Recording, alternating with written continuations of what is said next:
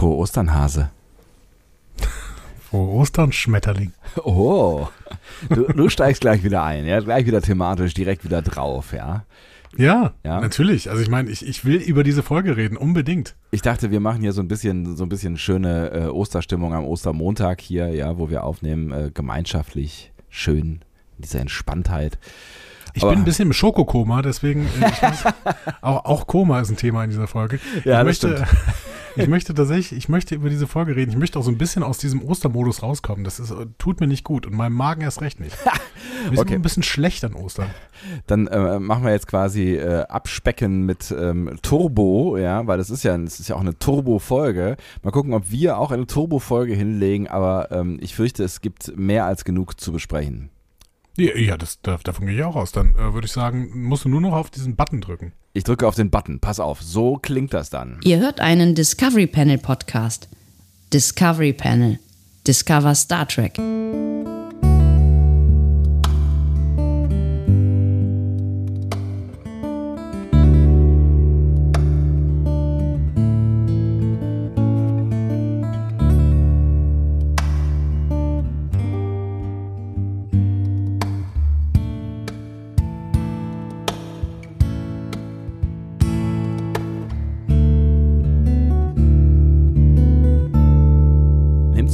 Drive wieder raus. Ne? Ich habe es beim letzten Mal schon gesagt, aber jetzt, wo du gerade so, so in diesem Stressmodus gewesen bist, es ist jetzt ist nochmal so ein Schritt zurück irgendwie in dieses Osterkoma. Äh, Egal, lass uns davon nicht ablenken. Ne? Ist es, ist es schon ein bisschen, aber hast du diesmal eigentlich, hast du den äh, Vorspann übersprungen? Nee, ich habe ihn mir angeguckt, aber ich habe ihn nicht so richtig aufmerksam angeguckt, äh, habe ich so das Gefühl gehabt. Ähm, ich habe ich hab über Dinge nachgedacht währenddessen, ist mir dann aber erst aufgefallen, als ich äh, Jonathan Frakes sah. Also Du hättest nur zuhören müssen. Zuhören müssen. Ach, guck mal an. Ja. Ja. Ist da weiter was anderes? Ja, ja, Ah. ja, müssen wir gleich mal kurz thematisieren. Ich, ich, ich meine, ja. Hm. Das ist interessant. Okay, dann äh, lasst uns doch einfach anfangen mit dem Bums. Herzlich willkommen. Äh, wir öffnen das Discovery Panel feierlich zur äh, sechsten Folge Star Trek PK aus der zweiten Season. Ähm, Mhm. Sie äh, heißt Two of One und wenn ich es richtig im Kopf habe, auf Deutsch Gnade? Ja, äh, das ist natürlich mehr als seltsam, dieser deutsche Episodentitel. Vor allen Dingen, weil die achte Folge der Staffel Mercy heißt auf Englisch. Was so viel heißt wie Gnade. ich bin noch nicht ganz sicher, wie sie die dann übersetzen werden. Aber gut, ja, ja, Two of One. Two of One. Äh, Äh, aber es war auch, glaube ich, schwierig zu, übersetzen. es war schwierig zu übersetzen. Hm. Vielleicht hätten sie einfach Two of One nennen müssen, weil ich meine, Seven of Nine nennen sie ja auch im Deutschen Seven. Und nicht sieben von neun. Ja, das stimmt. Da Ja. waren sie aber auch übrigens äh, konsequent. Ich meine, die hätten in den 90ern sich auch da ganz andere Sachen einfallen lassen. Oh ja. Irgendwie Seven of Nine zu benennen. Oh ja. Ja, Gott sei Dank ist, ist, ist das. Hallo, ich bin sieben von neun. Hä? Oh, ohne Scheiß, das, ist- also in, in, in TNG wäre das, glaube ich, gar nicht so total unrealistisch gewesen. Vielleicht äh, hat es daran gelegen, dass, dass wir schon ein paar Jahre weiter waren. Ich bin, ich bin auf jeden Fall relativ glücklich darüber. Ich Ah, auch. Du hast, du hast eben so gezögert, ähm, die wievielte Folge das jetzt ist. Dann habe ich darüber überlegt, äh, die wievielte Folge von uns das denn wohl ist. Oh, das, da, ich habe nicht den Ansatz einer Ahnung. Ich weiß, dass wir weit in den 300ern sind, auf jeden Fall. 373. Tatsächlich. Ja. Ist, ist, das, ist das eine besondere Zahl für dich? Quersumme? 373, 373 ist, glaube ich, immer, ist, oder nee, es war 313, ne? Das ist, glaube ich, diese, diese, das Nummernschild von Donald Duck. Aber ich glaube, es ist 313. Ähm, 373 ist äh, die Quersumme 13, ne? Das ist richtig. Ja. Es äh, soll ja eine Glückszahl sein. Oder eine Pechzahl, je nach Ka Culture, Kultur. ähm, ja, Ob das unsere Glücksfolge wird, das werden wir sehen. Ähm, auf jeden Fall ist sie relativ kurz. Ich glaube 39 Minuten und ein paar zerquetschte. Ne? sie ist relativ kurz. Mal gucken, ob das vielleicht auch unsere kürzeste Folgenbesprechung wird. Ich zweifle ein bisschen daran, aber wir werden sehen, würde ich sagen. Ähm, aber um da jetzt mal ein bisschen reinzukommen, würde ich sagen, gucken wir uns mal das Feedback zur letzten Folge Fly Me to the Moon an. Und oder? wenn ich äh, mir das anschaue, dann habe ich so das Gefühl, das wird nicht unsere kürzeste Folge, weil ihr seid äh, wieder sehr fleißig gewesen, was ich äh, sehr zu schätzen weiß. Ähm, Mhm. Andi in Teilen vermutlich auch. Und äh, habt viel. Ja, ja, habt habt äh, viel beigetragen zu den Dingen, die wir ähm, in unserer letzten Folge diskutiert haben und wir haben ja ähm, euch auch viele Fragen und Aufgaben äh, gestellt und äh, vieles davon habt ihr auch äh, geflissentlich abgearbeitet. Äh, vielen Dank dafür. Ähm, und tatsächlich mache ich jetzt mal was ganz anderes, nämlich ich gehe jetzt zum erst, zuerst auf Twitter ein. Also, du hast du hast gelernt quasi, ja? Also, Ja, ich hab äh, gelernt, ja, genau. mhm, okay. Da hat äh, Tao Tao nämlich geschrieben. Äh, und sie schrieb, interessant, dass der Punker so beschäftigt. Warum er 40 Jahre später anders ist und hier gezeigt nur in einem Aspekt, wundert doch eher nicht, wenn man, und das habt ihr recht, über multiversumsbildende Entscheidungen nachgedacht hat. Hm. Ja, ich habe, ich hab, ich, zwischendurch habe ich schon auch das Gefühl, wir sind vielleicht auch ein bisschen zu, zu picky, was diesen ganzen Universe, Multiverse-Krempel angeht. Ne? Ähm, wobei, ähm, Ich, wir wollen es ja nur verstehen. ja. Ich glaube, ja, wahrscheinlich kann man es nicht verstehen, ne? Oder, also, vielleicht muss man sich auch einfach nicht so viele Gedanken darüber machen und äh, es einfach hinnehmen, weil das haben wir ja eigentlich auch gemacht in all diesen anderen, weiß ich nicht, äh, Filmen oder, oder äh, Folgen, die mit Zeitreisen zu tun haben, weil am Ende bleibt dir, bleibt dir häufig nichts anderes übrig, als es einfach hinzunehmen, ne? Ja, wir haben es wir haben es hingenommen, aber wir haben vorher versucht, es zu verstehen. Und Ja. wenn wir es nicht verstanden haben, haben wir es auch angesprochen. Ich finde, das sollten wir auch weiterhin tun. Also ich, ich möchte einfach nicht äh, irgendwann in diesen Modus kommen, ach, ist egal, was sie uns zeigen, ich muss das jetzt einfach mal alles kaufen, weil ich, ich möchte ja unterhalten werden. Das ist der Modus, in dem ich niemals sein möchte. Deswegen, Nee. Es, ist, es, es funktioniert ja auch so nicht. Ne? Also ich meine, wir gucken natürlich sehr genau darauf ne? und damit Mhm. äh, seid ihr quasi da ja auch ein Stück weit gefangen, weil wenn wir sehr genau drauf gucken, dann guckt ihr auch sehr genau drauf und dann fallen euch vermutlich auch andere Sachen auf, die euch nicht aufgefallen wären, wenn ihr die Folge oder die Serie vielleicht einfach mal so weggucken würdet. Also ich glaube, ich bin sehr, sehr viel toleranter bei anderen Serien, die mehr Bullshit erzählen. Ähm, auf der anderen Seite, wenn man dann halt über Sachen stolpert und das in so einem komplexen Universum, wie diesem Star Trek-Universum mit ähm, lauter Leuten, die halt sich auch noch grob auskennen. Ne? Also ich bin ja jetzt nicht der, der Super-Nerd, wie wir alle wissen, ähm, was, was Star Trek angeht, aber es hat sich doch in mir ähm, so, so ein gewisses Wissen gesammelt. Und wenn ich schon an irgendwie Punkten anecke, dann werden das auch sehr viele andere tun und vor allen Dingen die Leute, die sich noch viel besser auskennen und an die müssen sich ja die Macherinnen und Macher auch ein Stück weit richten. Das heißt, ja, zu Recht gucken wir an einigen Stellen auch ganz genau hin. Und das, das sind so Stellen wie, ja, der Punker vielleicht nicht, aber Geinen zum Beispiel. Ich finde, das ist so, so Ja. eine Stelle, ähm, wo wir zu Recht auch genau mal hingucken können und dürfen und sollen. Und dass wir genau hingucken, macht ja dann auch teilweise Spaß, wenn man da äh, spannende Theorien von ableiten kann. Das wir auch in dieser Folge wieder tun werden. Da Ja. bin ich sehr, sehr von überzeugt. Ich auch. Äh, Tanja schrieb übrigens noch weiter, also Tao Tao schrieb noch weiter. Ich feiere Sebastian für den Kommentar zur Diversitätskritik. Ich will niemandem zu nahe treten, aber irgendwie ist es dumm. Du wurdest von verschiedensten Leuten damit zitiert. Das scheint deine, neue, deine neue Catchphrase zu sein. Wenn ich mir eine gewünscht hätte, könnte, sie könnte nicht besser sein, ja. Ich will niemandem zu nahe treten, aber irgendwie ist es dumm. Vielleicht solltest du es auf T-Shirts drucken. Ja, oder auf Tassen oder so. Ja, maybe. Äh, T-Shirts Ähm, T-Shirts sind wahrscheinlich besser, besseres Medium. Ähm, Tanja schrieb aber noch andere Takes. Also zum Beispiel hier. Spannend tatsächlich, dass die Rezeption so unterschiedlich ist. Ich finde diese Staffel flott erzählt, habe nicht das Gefühl, hingehalten zu werden. Sie kommen zu guten Schlüssen, sagen richtig gute Sachen, was Fragen direkt beantwortet, besonders Ruffy. Hier denken Trekkies nach, liebe das sehr. Und da hat sie ja auch recht, ne? Also sie hat ja, das, zu dem Ergebnis sind wir ja durchaus auch in der letzten Folge gekommen, ne? Also dass da viel Liebe im Detail steckt und dass sich offensichtlich da Menschen auch viele Gedanken machen, was dann nicht immer so ganz dazu passt, aber das lässt sich dann nur eigentlich der Schluss ermitteln, dass wir zu dumm sind, um es zu verstehen. Ne? Also irgendwie, man müsste ja davon ausgehen, dass sie sich auch über die Dank Dinge Gedanken gemacht haben, über die wir uns Gedanken machen und sie nicht verstehen, so, ne? Ja, aber ich würde da bestimmte Prämissen nicht teilen. Also ich finde, äh, die, dass die, also ich finde auch, dass die Staffel flott erzählt wird, aber auf der anderen Seite macht sie halt eine Box von Mysteries auf und damit hört sie ja auch in dieser Folge nicht auf und wir sind jetzt schon in der sechsten Folge. Ja. Das heißt, sie haben irgendwann keine Zeit mehr, um diese gesamten Mysteries aufzulösen und das äh, ist selten gut gegangen. Da habe ich immer so ein bisschen Respekt vor. Ähm, und außerdem, ja, Ruffy sagt teilweise schlaue Sachen, so, Ja, aber es ist weiterhin so, dass Seven, Ruffy und Rios im Endeffekt völlig unwichtig für, dieses, für diese Handlung sind. Ja, wobei ich finde, dass sie jetzt in dieser Folge wieder ein bisschen mehr Bedeutung bekommen haben, wobei ähm, mit sie alle äh, ist, also Seven ist, glaube ich, im Moment am, am wenigsten ähm, Seven hat einen Satz im relevant. Krankenhaus. Ja, und ähm, Rios ist von den dreien vielleicht noch am meisten jetzt irgendwie in dieser Folge aktiv. Ähm, und Ruffy hat ja einen Moment quasi, ne, ähm, in dem sie äh, stark sein kann. So, na, sagen wir mal zwei, aber der andere ist ein kurzer. Ich finde ja gar nicht so unspannend, was bei denen passiert. Und das wird jetzt auch ein bisschen Tiefe reingebracht in dieser Folge, aber trotzdem sind sie für die Handlung völlig unwichtig. ja, und man kann, man, man kann es irgendwie nicht wegspülen, dass sie in den drei Folgen davor, ähm, also sagen wir mal mindestens in den zwei Folgen davor, äh, einen Ausflug ins Grüne gemacht haben. Ausflug ins Grüne gemacht haben. der völlig, der völlig, der völlig äh, Banane war. Wobei, ne, wir, was denn im letzten Feedback, ne, mit der Begründung so irgendwie, äh, Ruffy will Rios wiederholen, weil sie schon mal jemanden verloren hat. Das hat mich so ein bisschen gnädiger gestimmt am Ende, aber. Nee, das stimmt ja. Nur, ja. wenn die gar nicht losgegangen wären, hätte es denselben Effekt gehabt.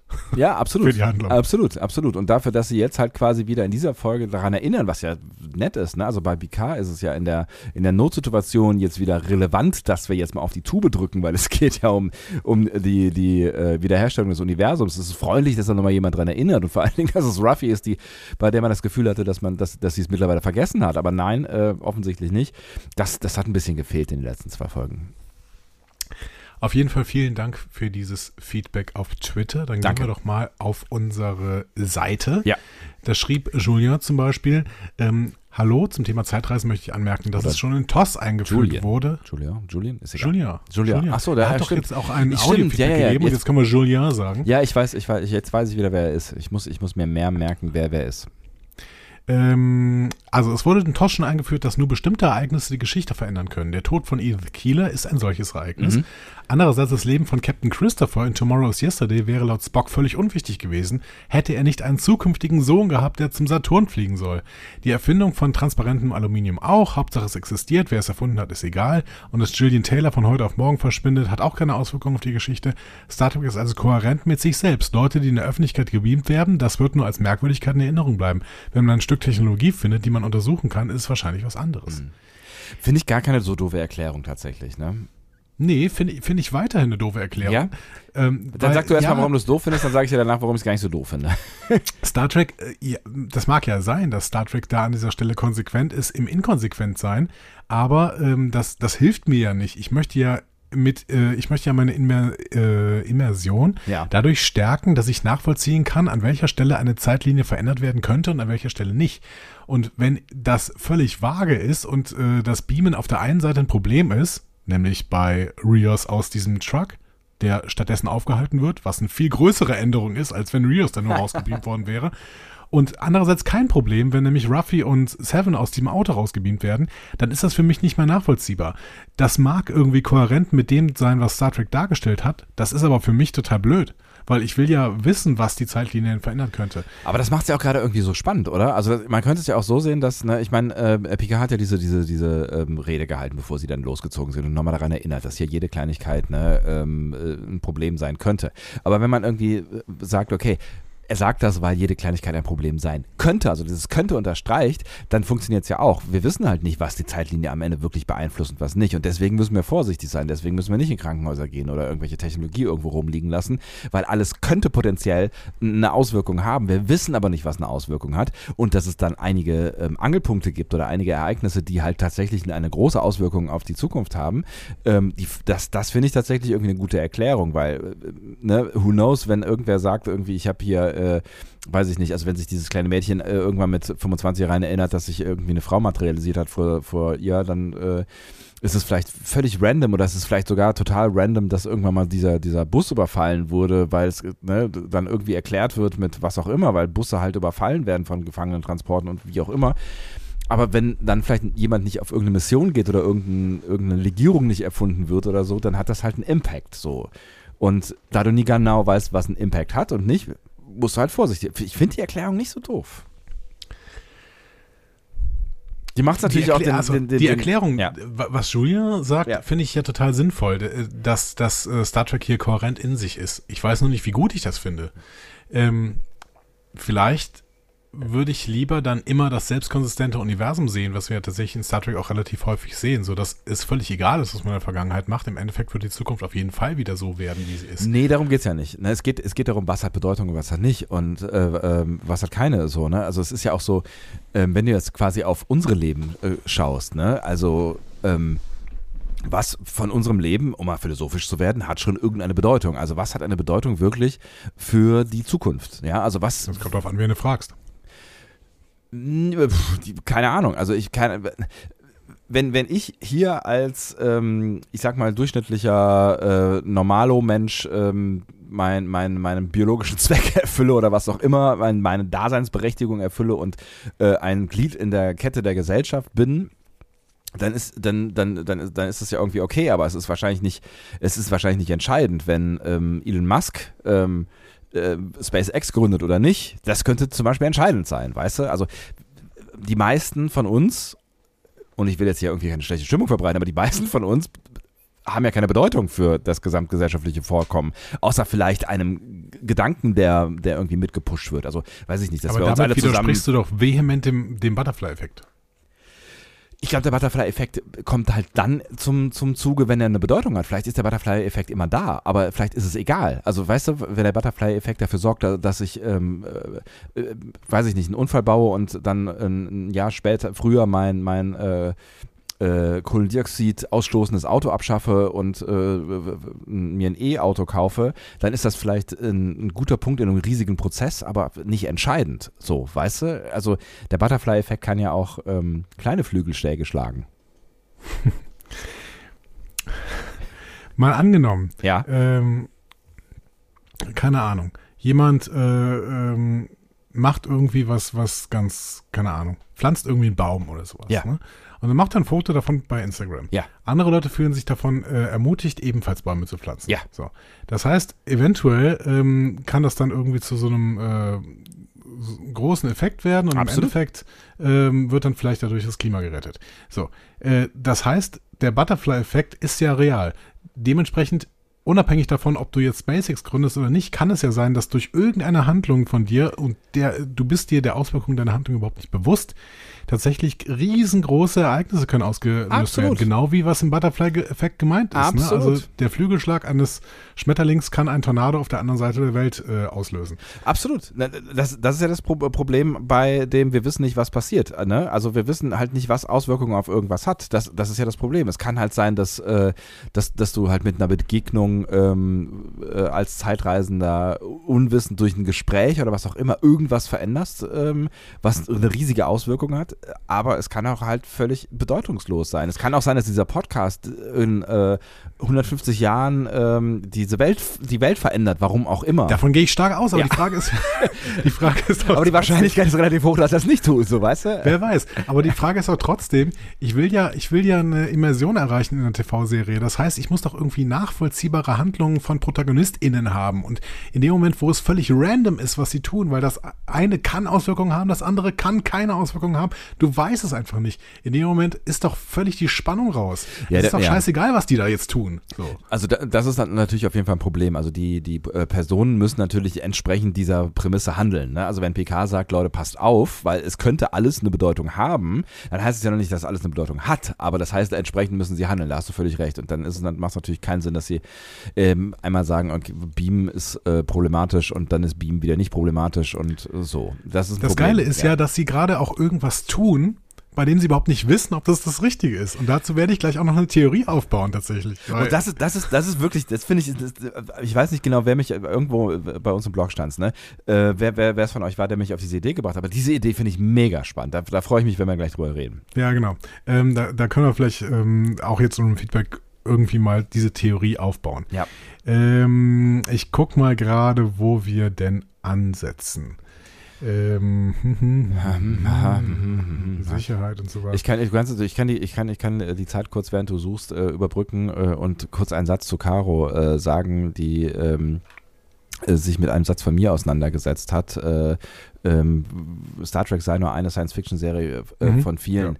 Äh, da, da, an der Stelle möchte ich ganz kurz sagen, ich glaube, Caro, du hast mich so ein bisschen ähm, äh, missverstanden. Also äh, für die Leute, die nicht mit Star Trek irgendwie eine Beziehung haben, ist Star Trek eine äh, Fernsehserie von vielen. Das heißt, Leute, die jetzt gerade neu einsteigen und irgendwie Bock haben auf Star Trek, äh, auf Science Fiction, die haben halt die Riesenauswahl so und ähm, die können sich alles Mögliche angucken und eben auch Star Trek. Und das heißt, Star Trek muss ja irgendwie herausstechen oder muss ja irgendwie, also muss ja irgendwas bieten, damit die Menschen, die keinen Plan von dem haben, was da noch alles hintersteckt, ähm, auch angesprochen werden. Dass Star Trek für uns alle, die wir irgendwas mit Star Trek verbinden und schon lange mit Star Trek wahrscheinlich unterwegs sind, eine ganz andere Bedeutung hat als äh, ne, was auch immer, äh, was es an neuen Star Trek, äh, was an neuen, mein Gott, warum kann ich an Star Trek und Science Fiction nicht aussagen, was, was, an, äh, was es an anderen Science Fiction Serien so gibt, fair enough, ne? Also das wollte ich damit nicht sagen. Natürlich hat das für uns eine äh, ne, ne, ne andere Bedeutung. Aber Star Trek konkurriert halt mit einem Haufen anderer Serien für Leute, die gerade einfach mal Bock auf Science Fiction haben. Und das war in den 2000er Jahren zum Beispiel nicht der Fall.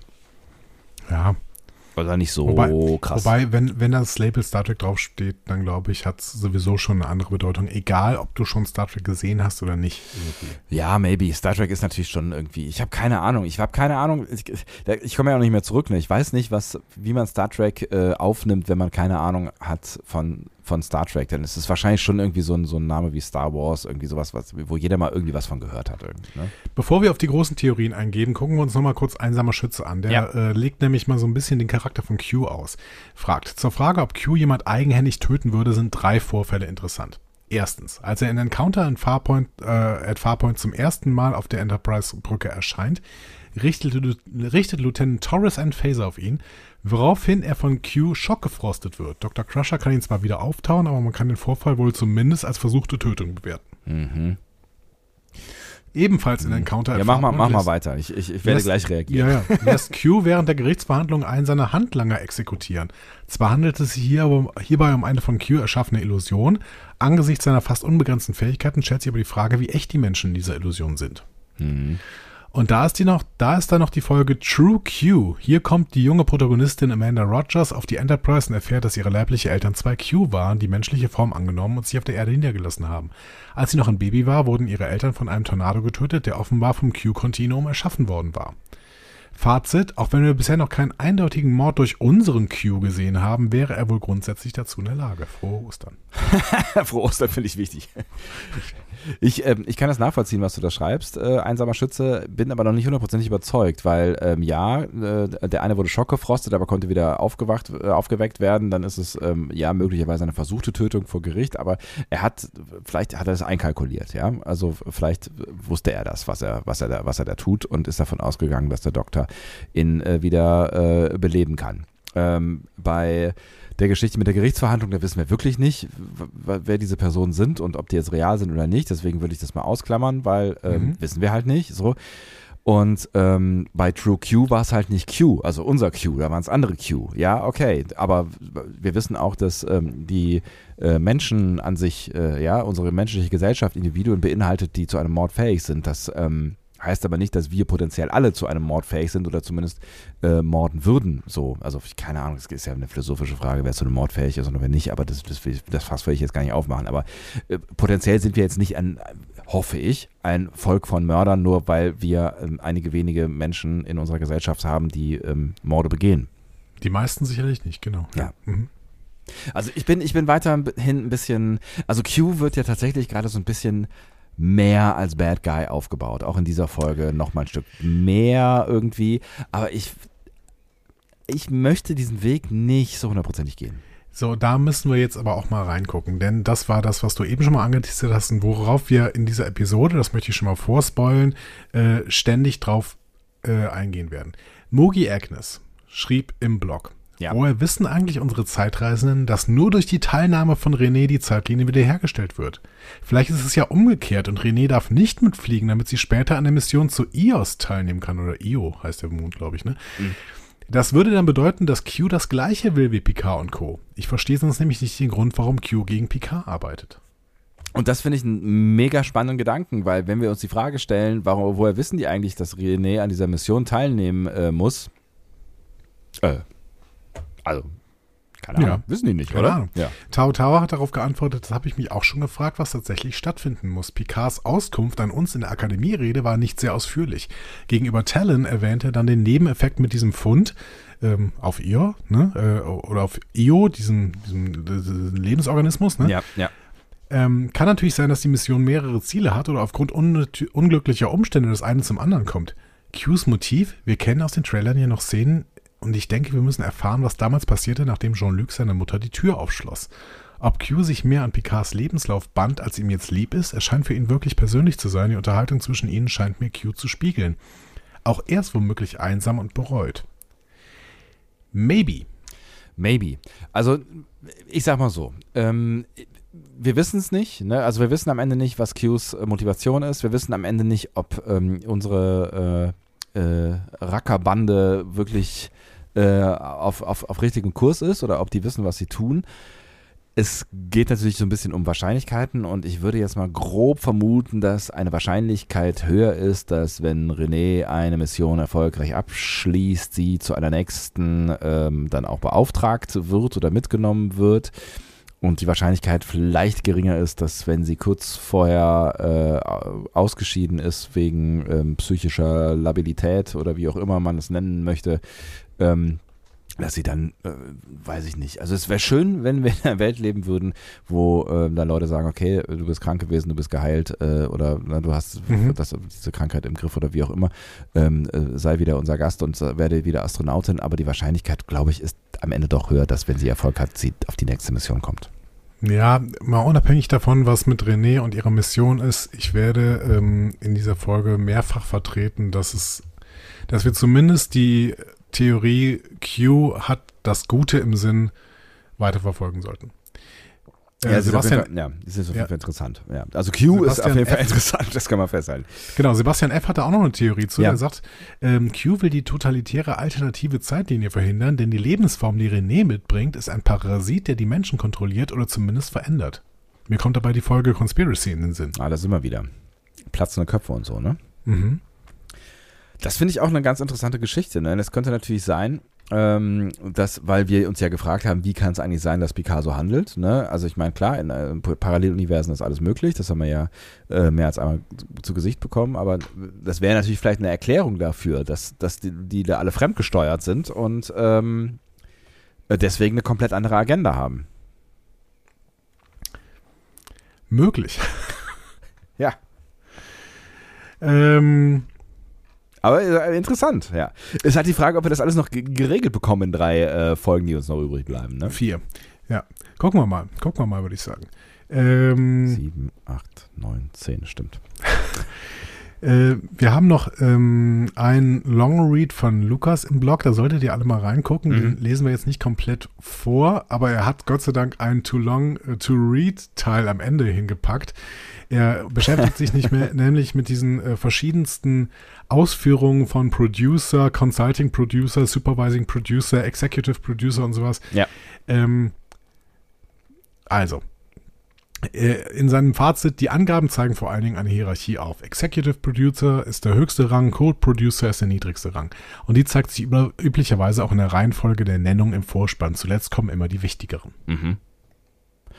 Okay, und was die genau machen, wissen wir nicht, äh, ob die wirklich, also, ne, also ob die wirklich producen ähm, im ja, also er schreibt ja natürlich, ne, Producer sind irgendwie im TV am kreativen Prozess beteiligt zum Beispiel, ne, also die machen auch wirklich was, aber ähm, ne, wie, wie viel dann am Ende dann äh, irgendwelche Leute, die dann den Producer-Titel noch mit dem Namen tragen und wenn es dann halt so viele sind wie bei Discovery zum Beispiel, wie viele dann wirklich mit der Serie am Ende zu tun haben, ähm, ja, ist dann, ist dann wahrscheinlich schwierig zu beurteilen. Lukas bringt total viele schöne Beispiele, was sein könnte. Ne? Ja. Also zum Beispiel Consulting Producer Travis Fickett, der könnte äh, dafür zuständig sein, die 12 Monkeys Anspielungen bei Picard reinzubringen, ja. weil er halt bei 12 Monkeys auch mitgearbeitet hat.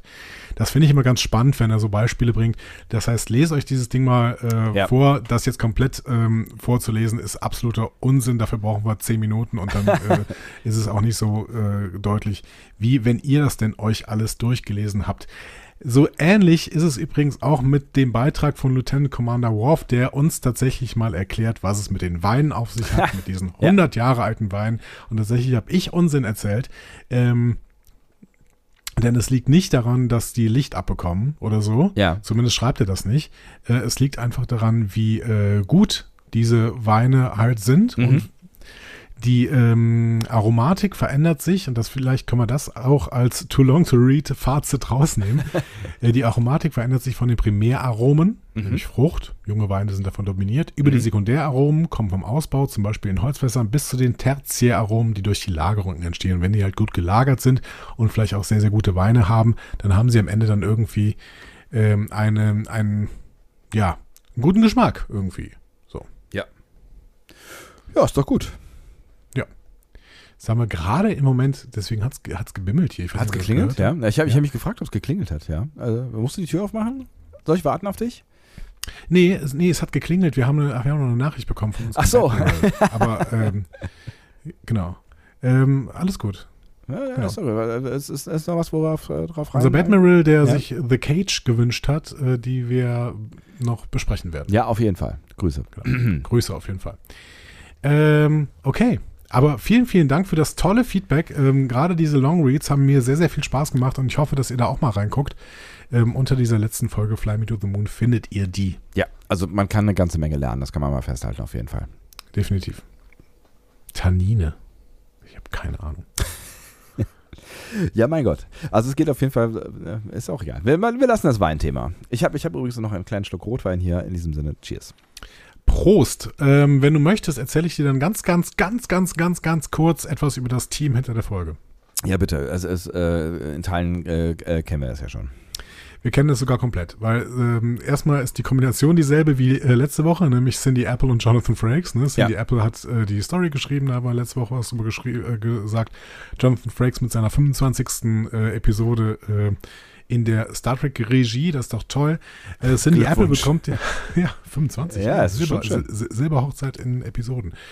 Ähm, Cindy Apple bekommt jetzt Hilfe von Jane Max, die im Produktionsteam ja auch ist und die hatte schon ähm, die, das Drehbuch zur Folge Watcher, da hatte sie mitgearbeitet. Ja. Ich hatte dir schon er erzählt, dass die auch Co-Executive bei Anne with an E zum Beispiel war ja. und sowas. Ne? Da sind wir so ein bisschen abgedriftet, das war schön. Right. So, das heißt, wenn wir nicht so viel über das Team reden können, reden wir doch über die Folge, würde ich vorschlagen. Ja, es ist natürlich jetzt ein bisschen schade, dass ich jetzt ganz, ganz umsonst mir meinen Finger auf ähm, Jonathan Frakes gehalten habe, weil ich davon ausgegangen bin, dass du jetzt gleich sowas sagst wie, spiel doch mal bitte Jonathan Frakes. Hast aber nicht gemacht, deswegen spiele ich heute einfach mal nicht. Jonathan Frakes. Und wir gehen sofort in die Folge. Ich, ich, ich mag es, wenn du dir einfach selbst, Selbstzweckhaftigkeit des Seins. Das ist, äh, das ist ganz, ganz toll. Das ist philosophisch sehr, sehr interessant, was du da gerade tust. Ähm, previously on. Yes. Das ist sehr Q-lastig, obwohl in der in dieser Episode tatsächlich nur in einem ganz kurzen Bild zu sehen ist. Ja. Ähm, also Q begrüßt Picard am very end of the road not taken. Ähm, Picard viel, erzählt. viel, viel zurück, also viel weit zurück da in diesem Fall. Ne? Genau, das war ja. sogar erste Episode, also ganz am Ende von der ersten Episode, aber ganz die erste Episode.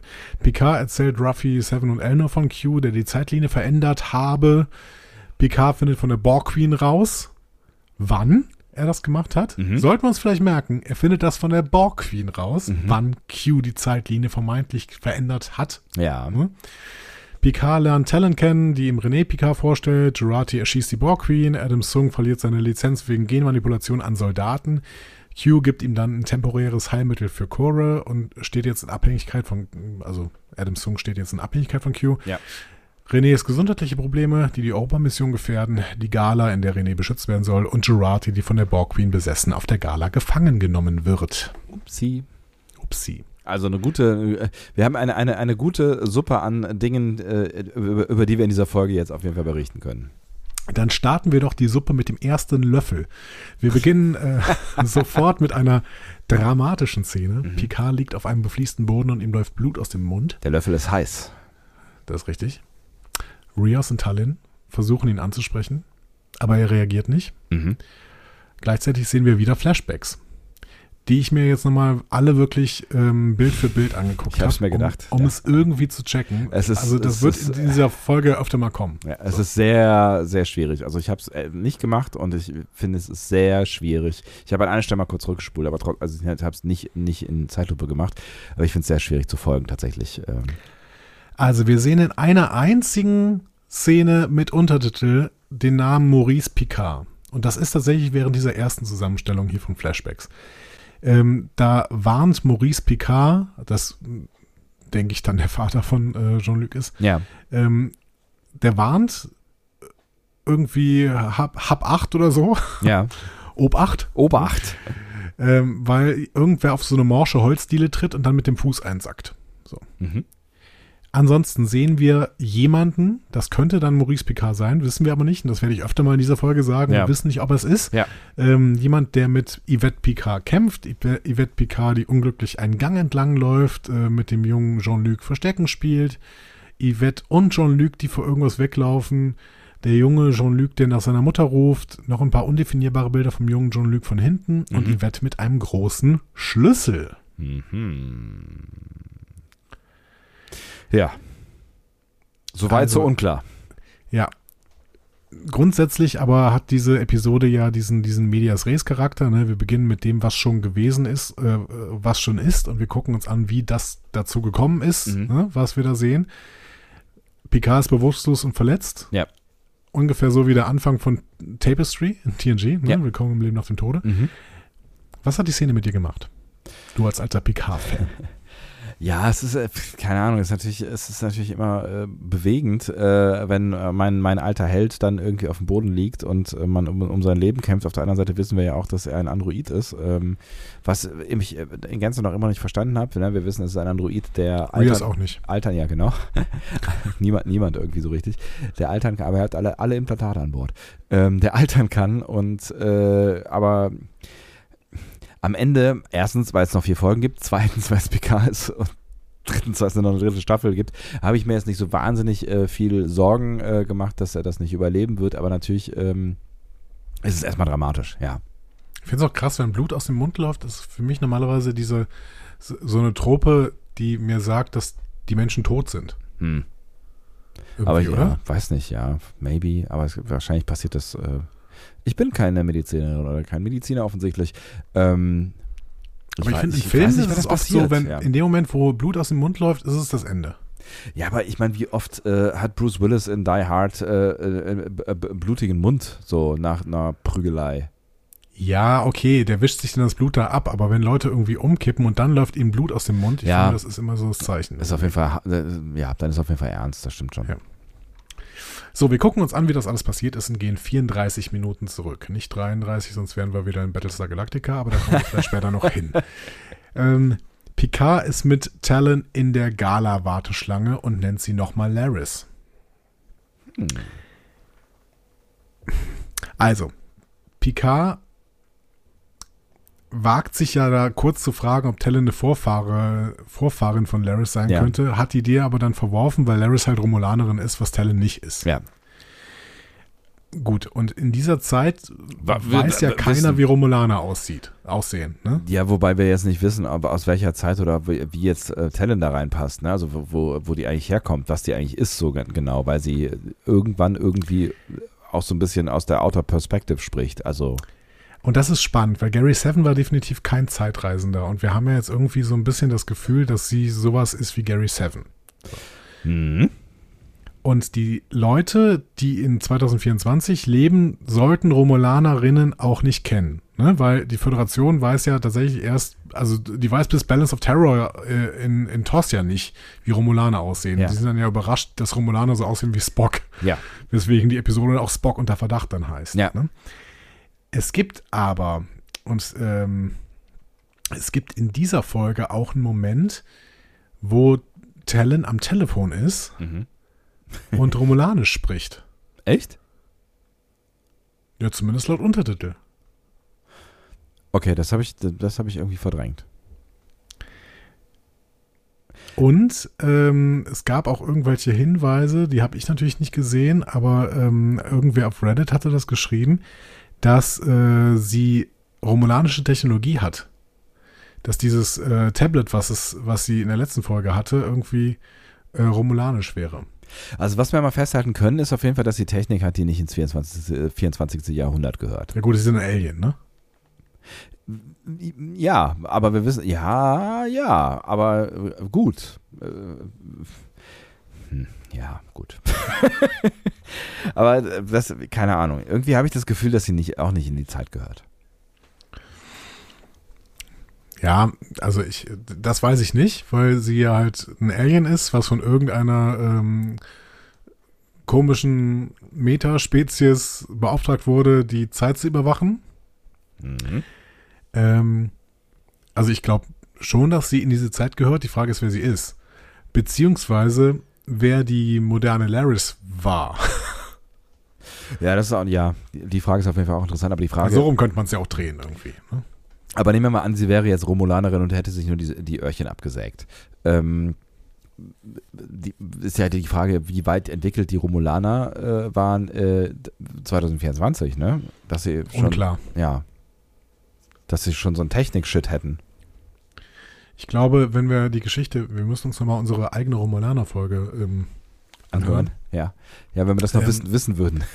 Ich glaube tatsächlich, dass die Geschichte so war, dass die Romulaner auch schon ähm, Weltraumreisen machen konnten und dann irgendwie schon sich aufgesplittet haben und Romulus bevölkert haben, was ja eigentlich, wo ja eigentlich andere gelebt haben, Ja, zu der Zeit, als die Erde noch überhaupt nicht warpfähig war. okay. Würde auch viel dafür sprechen, weil die, äh, die Vulkane sind ja auch schon lange irgendwie warpfähig. Ja, und die werden halt ja auch wahnsinnig alt, ne? Also da muss Ja. man ja auch, äh, also, ja, das muss ja alles irgendwann angefangen haben. Und das ist ja gar nicht mehr so weit bis ins äh, 24. Jahrhundert. Ja, 300 Jahre. Nicht viel. Also für, einen- für einen Vulkanier oder einen Romulaner zumindest nicht. Nö, sind zwei Generationen oder drei vielleicht. Ja. Ja. Na gut. Ähm, ganz kurz zum Setting. Ne? Diese, diese Gala wurde vor allen Dingen im Biltmore Hotel in der Innenstadt von L.A. gedreht. Mhm. Und was wir von außen sehen, ist das Fox Village Theater in Westwood. Okay. Ähm, ja, Talon bemerkt dann auch, dass Picard romantische Gefühle für Laris hat. Was er abstreitet. Ja. Und sie weiß jetzt, wie er aussieht, wenn er lügt. Schöne, schöne Konversation. Was ist denn deine The ich, ich muss nochmal drauf zurückkommen. Was ist denn deine Theorie, warum Talon so aussieht wie Laris? Ich habe keine. Ich habe ich hab ehrlich gesagt keine. Also ich meine, es ist ja, es ist ja so ein bisschen so wie ähm, bei den ganzen anderen äh, äh, Personen, die da jetzt, ja gut, nee, bei den anderen haben wir schon Theorien, warum die so aussehen, wie sie aussehen. Ne? Ich muss jetzt irgendwie gerade an die Dash Soji äh, Corey äh, Geschichte denken, aber Da- ähm, ja. Da haben wir uns total Gedanken drüber gemacht, aber Ja. irgendwie haben wir Talon einfach geschluckt. Was eine viel schwierigere Nummer ist eigentlich. Ja, vor allen Dingen, ne, wenn du jetzt nochmal die, hier die 300 Jahre aufmachst, ne, ähm, auf der anderen Seite sieht äh, Talon jetzt so aus äh, wie äh, 300 Jahre später quasi. Also ne, würden wir mal annehmen, Talon ist Laris. Ähm, das würde ja irgendwie auch nicht so richtig aufgehen, der Plan, weil Spock, äh, wie wir wissen, ist ja schon gealtert. Ähm, keine Ahnung. Schwierig, ne? von von äh, von äh, von von ähm, Von Laris. Laris, Dankeschön. Talon ist also irgendein Die- Alien, Supervisor und die Vorfahrin von Laris, eine Romulanerin. Ich glaube eher, wir müssen dieses, die Identität von Laris mal deutlich hinterfragen. Vielleicht ist ähm, Laris auch ein, ein Watcher. Also vielleicht ist Laris auch der gleiche Watcher Ja, möglich. und ähm, sorgt dafür, dass Picard da schön seine, seine Sachen macht, die er zu erledigen hat. Weil der ist ja ohne Zweifel jemand, der ähm, der Geschichte schreibt, so, ne? Das heißt, Laris ist, beziehungsweise dieser Watcher oder Supervisor ist quasi in allen Generationen für die Familie Picard zuständig. Könnte ja sein. Meine letzte Frage ist, wer ist dann Jaban? oder wer war Jaban? Vielleicht war der einfach nur so ein Geheimdienst-Heini. Wer weiß. So ein armer, so ein armer Romula Romulaner. Ja.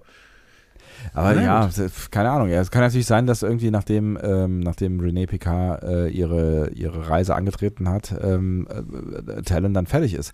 Die Frage ist halt, warum. Ja, nee, das ist keine Frage. Warum Talon dann Picard nicht kennt, weil ähm, für sie liegt das, liegt Picard ja dann theoretisch in der Zukunft. Ich glaube immer noch, dass für Talon oder Laris die Zeit linear ist. Ja.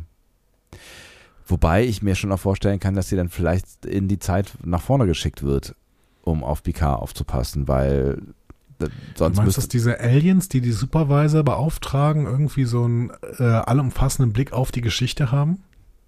Wie, könnte ja sein. Und dann werden die halt quasi äh, dahin geschickt, wo sie gerade nötig sind. Da gab es doch diese Serie mit äh, Scott Bakula. Ja. Ähm, meinst du, dass die diese Supervisor beauftragenden Aliens dann vielleicht sowas wie die Propheten sind? Oh.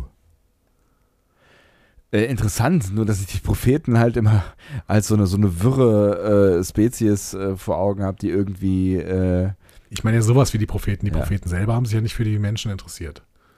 nee, und da haben, haben glaube ich, auch Auf der Drogenprobleme. anderen Seite war nicht auch die Mutter von Cisco eine Prophetin? Stimmt, sowas war da, ne? Ja, wir halten es mal im Hinterkopf. Also irgendwas, vielleicht erfahren wir noch was über diese ähm, Aliens, die die Supervisor beauftragen. Ich habe auf jeden Fall noch keine DS9-Vibes gespürt. Nee, ich auch nicht. Außer, dass Cisco irgendwann mal genannt wurde. Ja, gut. In die, ja, Ja. was mal alles genannt wurde. Ja. So. Es ist eine, eine, eine sehr spannende, eine von vielen sehr spannenden Fragen. Ich hoffe wirklich, dass wir da vielleicht noch eine Antwort drauf kriegen, aber es könnte natürlich auch was sein, was wir, ähm, was wir mitnehmen in die dritte Staffel und vielleicht am Ende der dritten Staffel taucht sie dann wieder auf und wir checken dann am Ende so, ah ja, alles klar. Ich habe Flashbacks, das haben wir in der ersten Staffel auch immer wieder gesagt. Vielleicht nehmen wir das auch mit in die zweite Staffel. in die diese zweite Staffel haben wir wirklich nichts mitgenommen, nichts, nada, Diese niente. gesamten Mystery Boxes, die alle irgendwie übernommen werden und dann Ah, ja. wächst Gras über die Sache und dann kommt eine Staffel mit neuem, ganz neuem Stuff irgendwie. Ja, aber auf der anderen Seite wird, wird äh, offensichtlich, wir haben die, haben die ja die beiden Staffeln am Stück gedreht. Ne? Das heißt, es könnte schon sein, dass hier irgendwie in Überschneidungen äh, stattfinden. Auf der, Nochmal auf der anderen Seite ähm, fühle ich sehr viele Vibes von sehr vielen Charakteren unserer Crew, die sich sehr wohlfühlen in diesem äh, äh, 2024. Ich habe manchmal das Gefühl, also seit J.J. Abrams äh, Lost gemacht hat, ne, Ja. seitdem gibt es einfach nicht mehr so die Tendenz, dass man Mysteries, die man aufmacht, auch auflösen muss. Manchmal- ist, äh, äh, Manchmal habe ich dieses Gefühl. wenn das so wäre, dann, ähm, äh, dann, dann muss ich, dann, also dann. Ich stell, ich, ich, ich, stell, ich, kann dir, ich kann dir beliebig viele Fragen stellen. Ja. Warum sind in Folge 3 von Star Trek Discovery Staffel 1, warum haben da Leute schwarze Badges auf der äh, Discovery? Zum Beispiel. Nur so random irgendwelche Fragen. Ich weiß, ich habe keine, ich habe keine Ahnung. Und das Problem ist, ähm, das Problem ist wahrscheinlich wirklich am Ende, dass sich dann nicht jemand nichts bei gedacht hat, sondern dass sich da jemand irgendwas bei gedacht hat, aber dass sie es dann haben irgendwann fallen lassen. Das ist halt ein Problem. Bei, bei Lost war es ja irgendwie so, dass ähm, ich habe keine Ahnung, was bei Lost. Bei Lost weiß ich nur, dass diese, dass, dass der Story äh, Arc eigentlich für vier Epi- Episoden, äh, für vier Staffeln ausgelegt war, wenn ich das richtig erinnere. Ja. Ähm, und dass sie, das, dass sie das dann irgendwie aufgepumpt haben. Das, was keine Entschuldigung ist dafür, dass man Rätsel nicht auflöst. So. Vielleicht war es bei Lost auch ein, ein, ein Konzept, was sie von Anfang an machen wollten, dass sie halt Rätsel aufbauen und sie nicht wieder zumachen. Ich, ich habe nur, ich habe Angst, weil ich meine, äh, noch laufen diese gesamten Serien, noch, äh, ich will nicht äh, irgendwie kritisieren, bevor da irgendwie nicht noch eine Lösung drin sein kann. oder so. Ich möchte an der Stelle auch nochmal ganz kurz äh, erinnern ähm, daran, dass, dass Kunst ja nicht immer Erklärungen bietet. Ne? Also ich will jetzt nicht sagen, dass wir hier große Kunst sehen, weil es ist eine Fernsehserie. Ne? Aber ne, nochmal daran, äh, wenn du in ein Theaterstück gehst, ja, oder weiß ich, in eine Oper, nein, eine Oper passt, zumindest wenn es irgendwie eine alte ist, die, die Story meistens auf dem Bierdeckel. Aber wenn du ins Theater gehst oder sowas, oder wenn du, wenn du dir sonst irgendwie dich mit Kunst befasst, dann ähm, ist es durchaus erlaubt, dass Kunst Fragen stellt und keine Antworten liefert. Ja, aber das ist ja jetzt ein ganz einfacher Easy Way Out. Also dann ich, sollen sie, dann sollen sie mir zumindest sagen, ähm, okay, wir lassen das bewusst offen. Und nicht einfach so tun, als hätten sie es vergessen, weil sie es vergessen haben. Ja, vielleicht haben sie es auch gar nicht vergessen. Denk an Shaben. Ich meine, Shaben ist ein Künstler. Maybe. Ich wünsche mir einfach einen Flipchart-Beauftragten äh, für, für jede Pro Star Trek-Produktion, der auf dem Flipchart immer aufschreibt, was müssen wir noch auflösen, was müssen wir noch auflösen. Und von mir aus machen sie es dann durch einen Satz in, in der letzten Folge oder sowas. Ey, ganz ehrlich, ganz ehrlich, die Leute, die da verantwortlich sind, die da im Writers Room sitzen oder spätestens halt die da irgendwie drüber sitzen, ja, irgendwie so ein, so ein Head of Writers Room oder, oder weiß ich nicht, hier Alex Mhm. Kurtzman als allerletzter oder wer, wer auch immer, ne, also es gibt ja Menschen, die haben da einen Überblick und die werden diese Geschichte in- und auswendig kennen, weil sie sich Tag und Nacht damit beschäftigt Ja. haben für viele, viele Monate. So. Das heißt, die müssten jedes, jedes scheiß Detail kennen und es 37 Mal umgedreht haben. So. Und ich kann mir echt nicht vorstellen, dass die mit Absicht irgendwas, also nicht mit Absicht, Quatsch, dass die irgendwas wirklich vergessen. So, weißt du? Also, dass irgendwas. Ähm, irgendwas unter den Tisch fällt, weil sie es einfach vergessen haben. Das müssen am Ende bewusste Entscheidungen sein, dass sie irgendwas nicht auflösen. So bitter das ist, wenn man sich äh, Staffel 2 Discovery zum Beispiel anschaut, ist das irgendein Kompromiss gewesen, den sie eingegangen sind? ja, aber du hast ja schon erwähnt, bei Lost waren es andere Probleme, dass es eigentlich für eine andere Anzahl von Staffeln geplant war. Bei Discovery waren es auch andere Probleme, weil der Writers Room mittendrin einfach mal komplett ausgetauscht worden ist ähm, und die dann irgendwas zusammenbasteln mussten, wieder so. Aber bei Picard scheint es mir zu sein, dass da eine hohe, äh, also das scheinen mir sehr, sehr viele, sehr, sehr gleiche Leute zu sein zwischen diesen Staffeln. So, Ja. Da sind, das kommen zwei Leute dazu, Showrunner wechseln und sowas. Shaben spielt aber auch noch mit. Da gab es keine großen äh, Fäden oder sowas. Und ähm, Terry Metallas ist nun auch wirklich Star Trek-Fan. Ähm, und die, die haben ja auch alle Bock. Ja. So, Ja, das, ja. das merkst du ja. Und die bauen ja alle möglichen Sachen ein. Ich will einfach, ich, sage ja auch gar nicht, dass sie es nicht machen. So, ich möchte es aber gerne sehen, dass sie zumindest uns sagen, oh, das lassen wir jetzt mal offen. Das haben sie ja bei Gary Seven auch gemacht. Da ist ja auch ganz viel äh, Zeug bei diesen Supervisern, das einfach damals genannt worden ist, nicht aufgelöst worden ist. Es war aber auch nicht die beste Folge, Annihilation Earth. Ich habe sie mir nochmal angeguckt. Aber, aber ne, auf der anderen Seite, wenn ich an die, an die erste Staffel PK denkst, wie viel Anspielungen und bla und hier äh, blauer Vogel, tralala, das ist doch, das ist doch alles nur damit. Ja, das ist ja was anderes. Also du willst wirklich, ja. Aber wenn so ein klares, klare äh, Mystery-Nummer wie Talon, du kannst doch nicht einfach sagen, ja, das ähm, überlassen wir jetzt eurer Fantasie, warum die so aussieht wie Laris. Das ist zu, da- das ist ein zu großes Mystery, finde ich. Ja, vielleicht. Ja, vielleicht erklären, also ne, vielleicht erklären sie es uns ja. Noch in der dritten Staffel. Ich glaube auch, dass sie das, da- das werden sie, glaube ich, auch noch in der zweiten Staffel erklären. Ich bin, ich bin sehr, sehr gespannt. So, wir sind erst in der zweiten Szene im Endeffekt. Ne? Ja. Rios kommt nämlich jetzt dazu in diese Warteschlange. Ähm, sie warten auf die Freischaltung von Gerati. Die ist aber noch am Stuhl festgekettet. Warum zum Geier haben die nicht einfach noch irgendwie fünf Minuten irgendwo einen Drink genommen? Ja, die hatten doch keine Zeit. Sie wollten auf René aufpassen. Ähm, so, Gerati mit der Borg Queen im Kopf. Ne? Ja. Die Borg Queen behauptet jetzt, ich vermisse Locutus. ja. Borg-Bezeichnung aus Best of Both Worlds. Ja, für PK.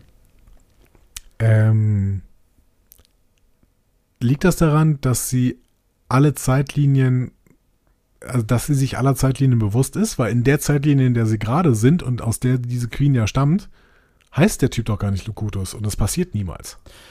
Aber das, das haben wir ja schon irgendwie geklärt, dass sie irgendwie äh, über den Zeitlinien unterwegs ist, oder?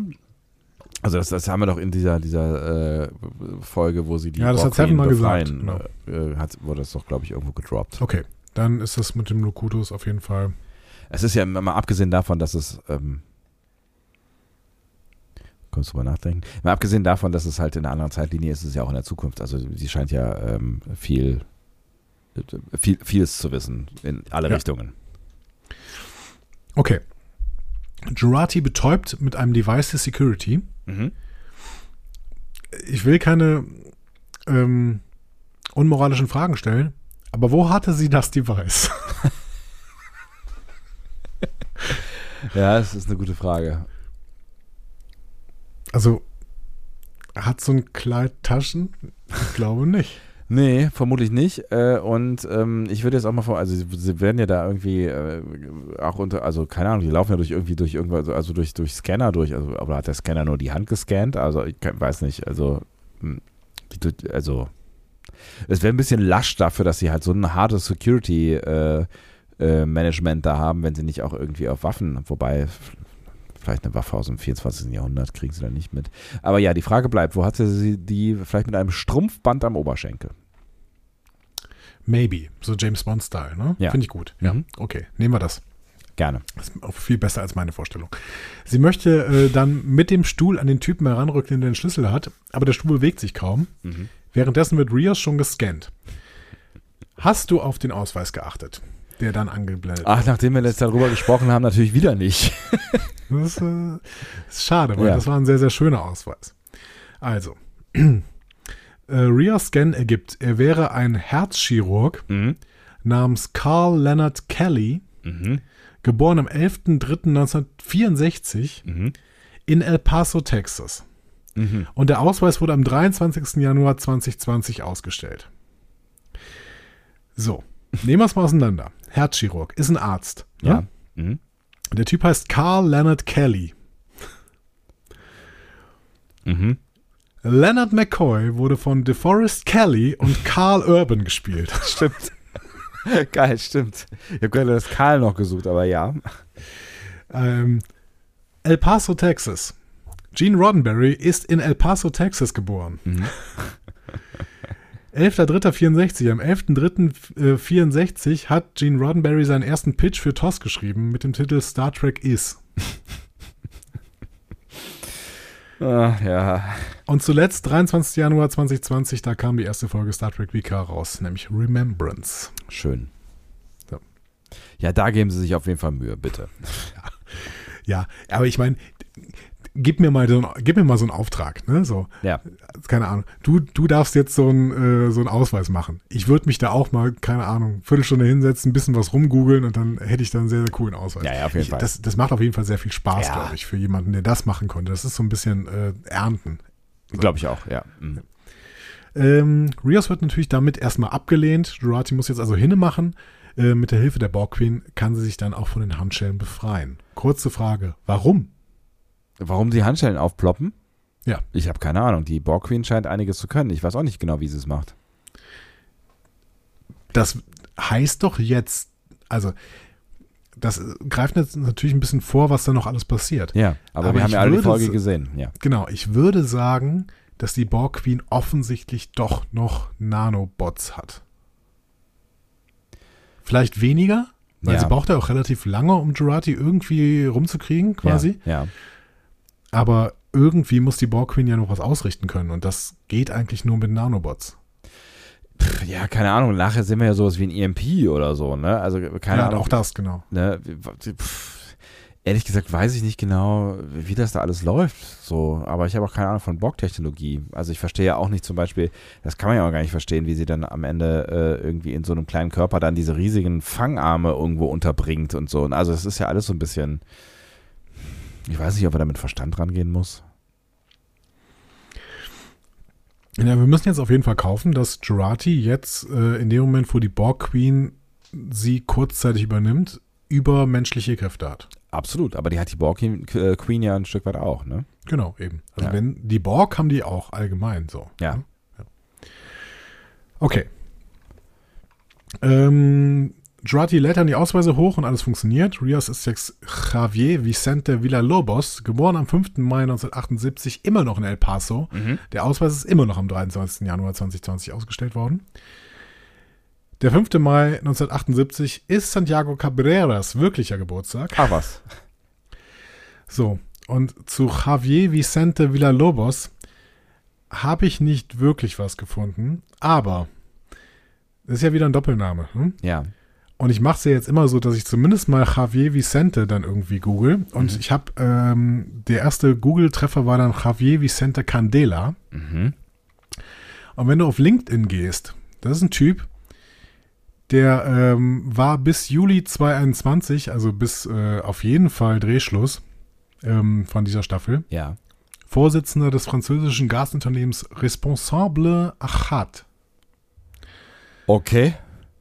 Javier Vicente Candela oder Javier Vicente Candela.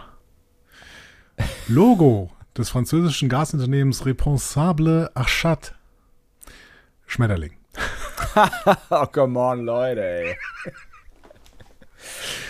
ah. Es kann, es kann auch Zufall sein, aber ähm, Das wäre ein seltsamer Zufall. Echt. Also, wenn das ein Zufall ist, dann wäre es wirklich spooky eigentlich. Auch das habe ich natürlich nirgendwo bis jetzt im Netz gefunden, aber ähm, ich habe mittlerweile Bock, einfach immer nach diesen Leuten zu suchen und nach Schmetterlingen Aufschau zu halten. Oh Mann, ey. Ja, die Verbindung wird, wird das, das, das würde, mich- würde mich wirklich mal interessieren, wie das jetzt zusammenhängt. Ja. Ja, das, das Witzige ist, dass Javier äh, Vicente Condela äh, gar nicht mehr für diese Firma arbeitet. So, aber er hat es halt bis Juli 2021 laut LinkedIn. Funny. Ähm, gut. Picard und Talon kommen damit jetzt auch rein. Picard bedankt sich bei Jurati, die verflucht die Queen. Picard ist kurz irritiert, äh, bitte. Ähm, ja, und wir sehen, dass Jurati sich jetzt auf Dauer aber auf die Queen einlässt. Ja. Und dann gehen wir in den Vorspann. Und du hast schon gesagt, hier ist im Vorspann nichts aufgefallen. Ja? Nee, aber ich habe auch wirklich nicht aufmerksam geguckt. Also da möchte ich mich in aller Form entschuldigen. ich habe das Gefühl, und da müsst ihr vielleicht mal mithelfen, weil ich auch da unsicher bin und es auch nicht im Netz gefunden habe. Ich habe das Gefühl, dass er anders klingt am Anfang. Dass wir mitten in dieser Staffel plötzlich einen, einen Tonalitätwechsel am Anfang dieses Vorspanns haben. Ähm, das Blöde ist, dass man das aber irgendwie, keine Ahnung, ich kann, ich habe es nicht geschafft, wenn ich das jetzt irgendwie als Datei hätte oder sowas, dann könnte man vielleicht das mal gleichzeitig abspielen, aber das geht irgendwie mit, mit Amazon Prime nicht, weil, keine Ahnung. Will er Bereite das mal vor für die nächste Folge. Ja? Ja. Cool. Ich bin gespannt. Mhm. Gut. Dann gehen wir aus dem Vorspann raus in die Bewusstlosigkeitsszenen von Jean-Luc, äh, Folge 2. Ja. Jetzt liegt er auf jeden Fall im Krankenhaus und hat eine Nulllinie. Mhm. Zumindest wird das gesagt im Dialog. Ähm, Seven ist jetzt auch dabei. Ähm, und in diesen Szenen, die dann bei Jean-Luc im Kopf abs äh, abspielen, sehen wir Yvette, wie sie gemeinsam mit dem jungen Jean-Luc rennt und dabei verzweifelt guckt. Mhm. Yvette, die über den Boden gezogen wird. Yvette, die Jean-Luc das Ruhezeichen macht. Ne? Also er soll bitte äh, still sein. Der stille Fuchs. Finger auf den Mund. Nee, Ja. nee, so, kein klar. Schweigefuchs. Nein, Schweigefuchs. Ja. Stille auf dem äh, äh, Finger auf dem Mund. Und äh, Yvette, die von einem Mann, mutmaßlich wieder Maurice Picard, energisch festgehalten wird. Mhm. Irgendwie ja das verstörend auf jeden Fall. Es ist verstörend. Es ist nicht klar, was wir hier sehen. Und ich weiß auch nicht, wer die Bedrohungsfigur ist. Es könnte ja auch immer noch Yvette sein. Hm. Ähm, jetzt sind wir 26 Minuten vorher. Die Band spielt, die Gala läuft. Hm. Ruffy und Seven stehen an der Bar und äh, haben die nervöse René im Blick. An anderen Stellen stehen Picard und Talon. Und Rios, der ist noch, äh, der ist alleine. Mhm. René kippt sich weiter in Kurze rein. Mhm. Girati ähm, kommt wieder auf die Gala und äh, Musa, der Mission Commander für die Euro- Europamission, äh, ähm, ruft René zu sich, um mit ihr gemeinsam Förderer zu begrüßen. Kurze Frage zu Girati. Das Sicherheitspersonal liegt jetzt betäubt im Sicherheitsraum. Ja. Und das merkt keiner? Oder? Offensichtlich erstmal nicht. Ähm, ist halt die Frage, wie lange nicht, ne? Also äh, hat, hat äh, äh, die Borg Queen nicht irgendwie sowas gesagt, wie sie hat die, die Erinnerung gelöscht von äh, diesen Herrschaften. Es kann natürlich auch einfach sein, dass die aufwachen und sich an nichts erinnern.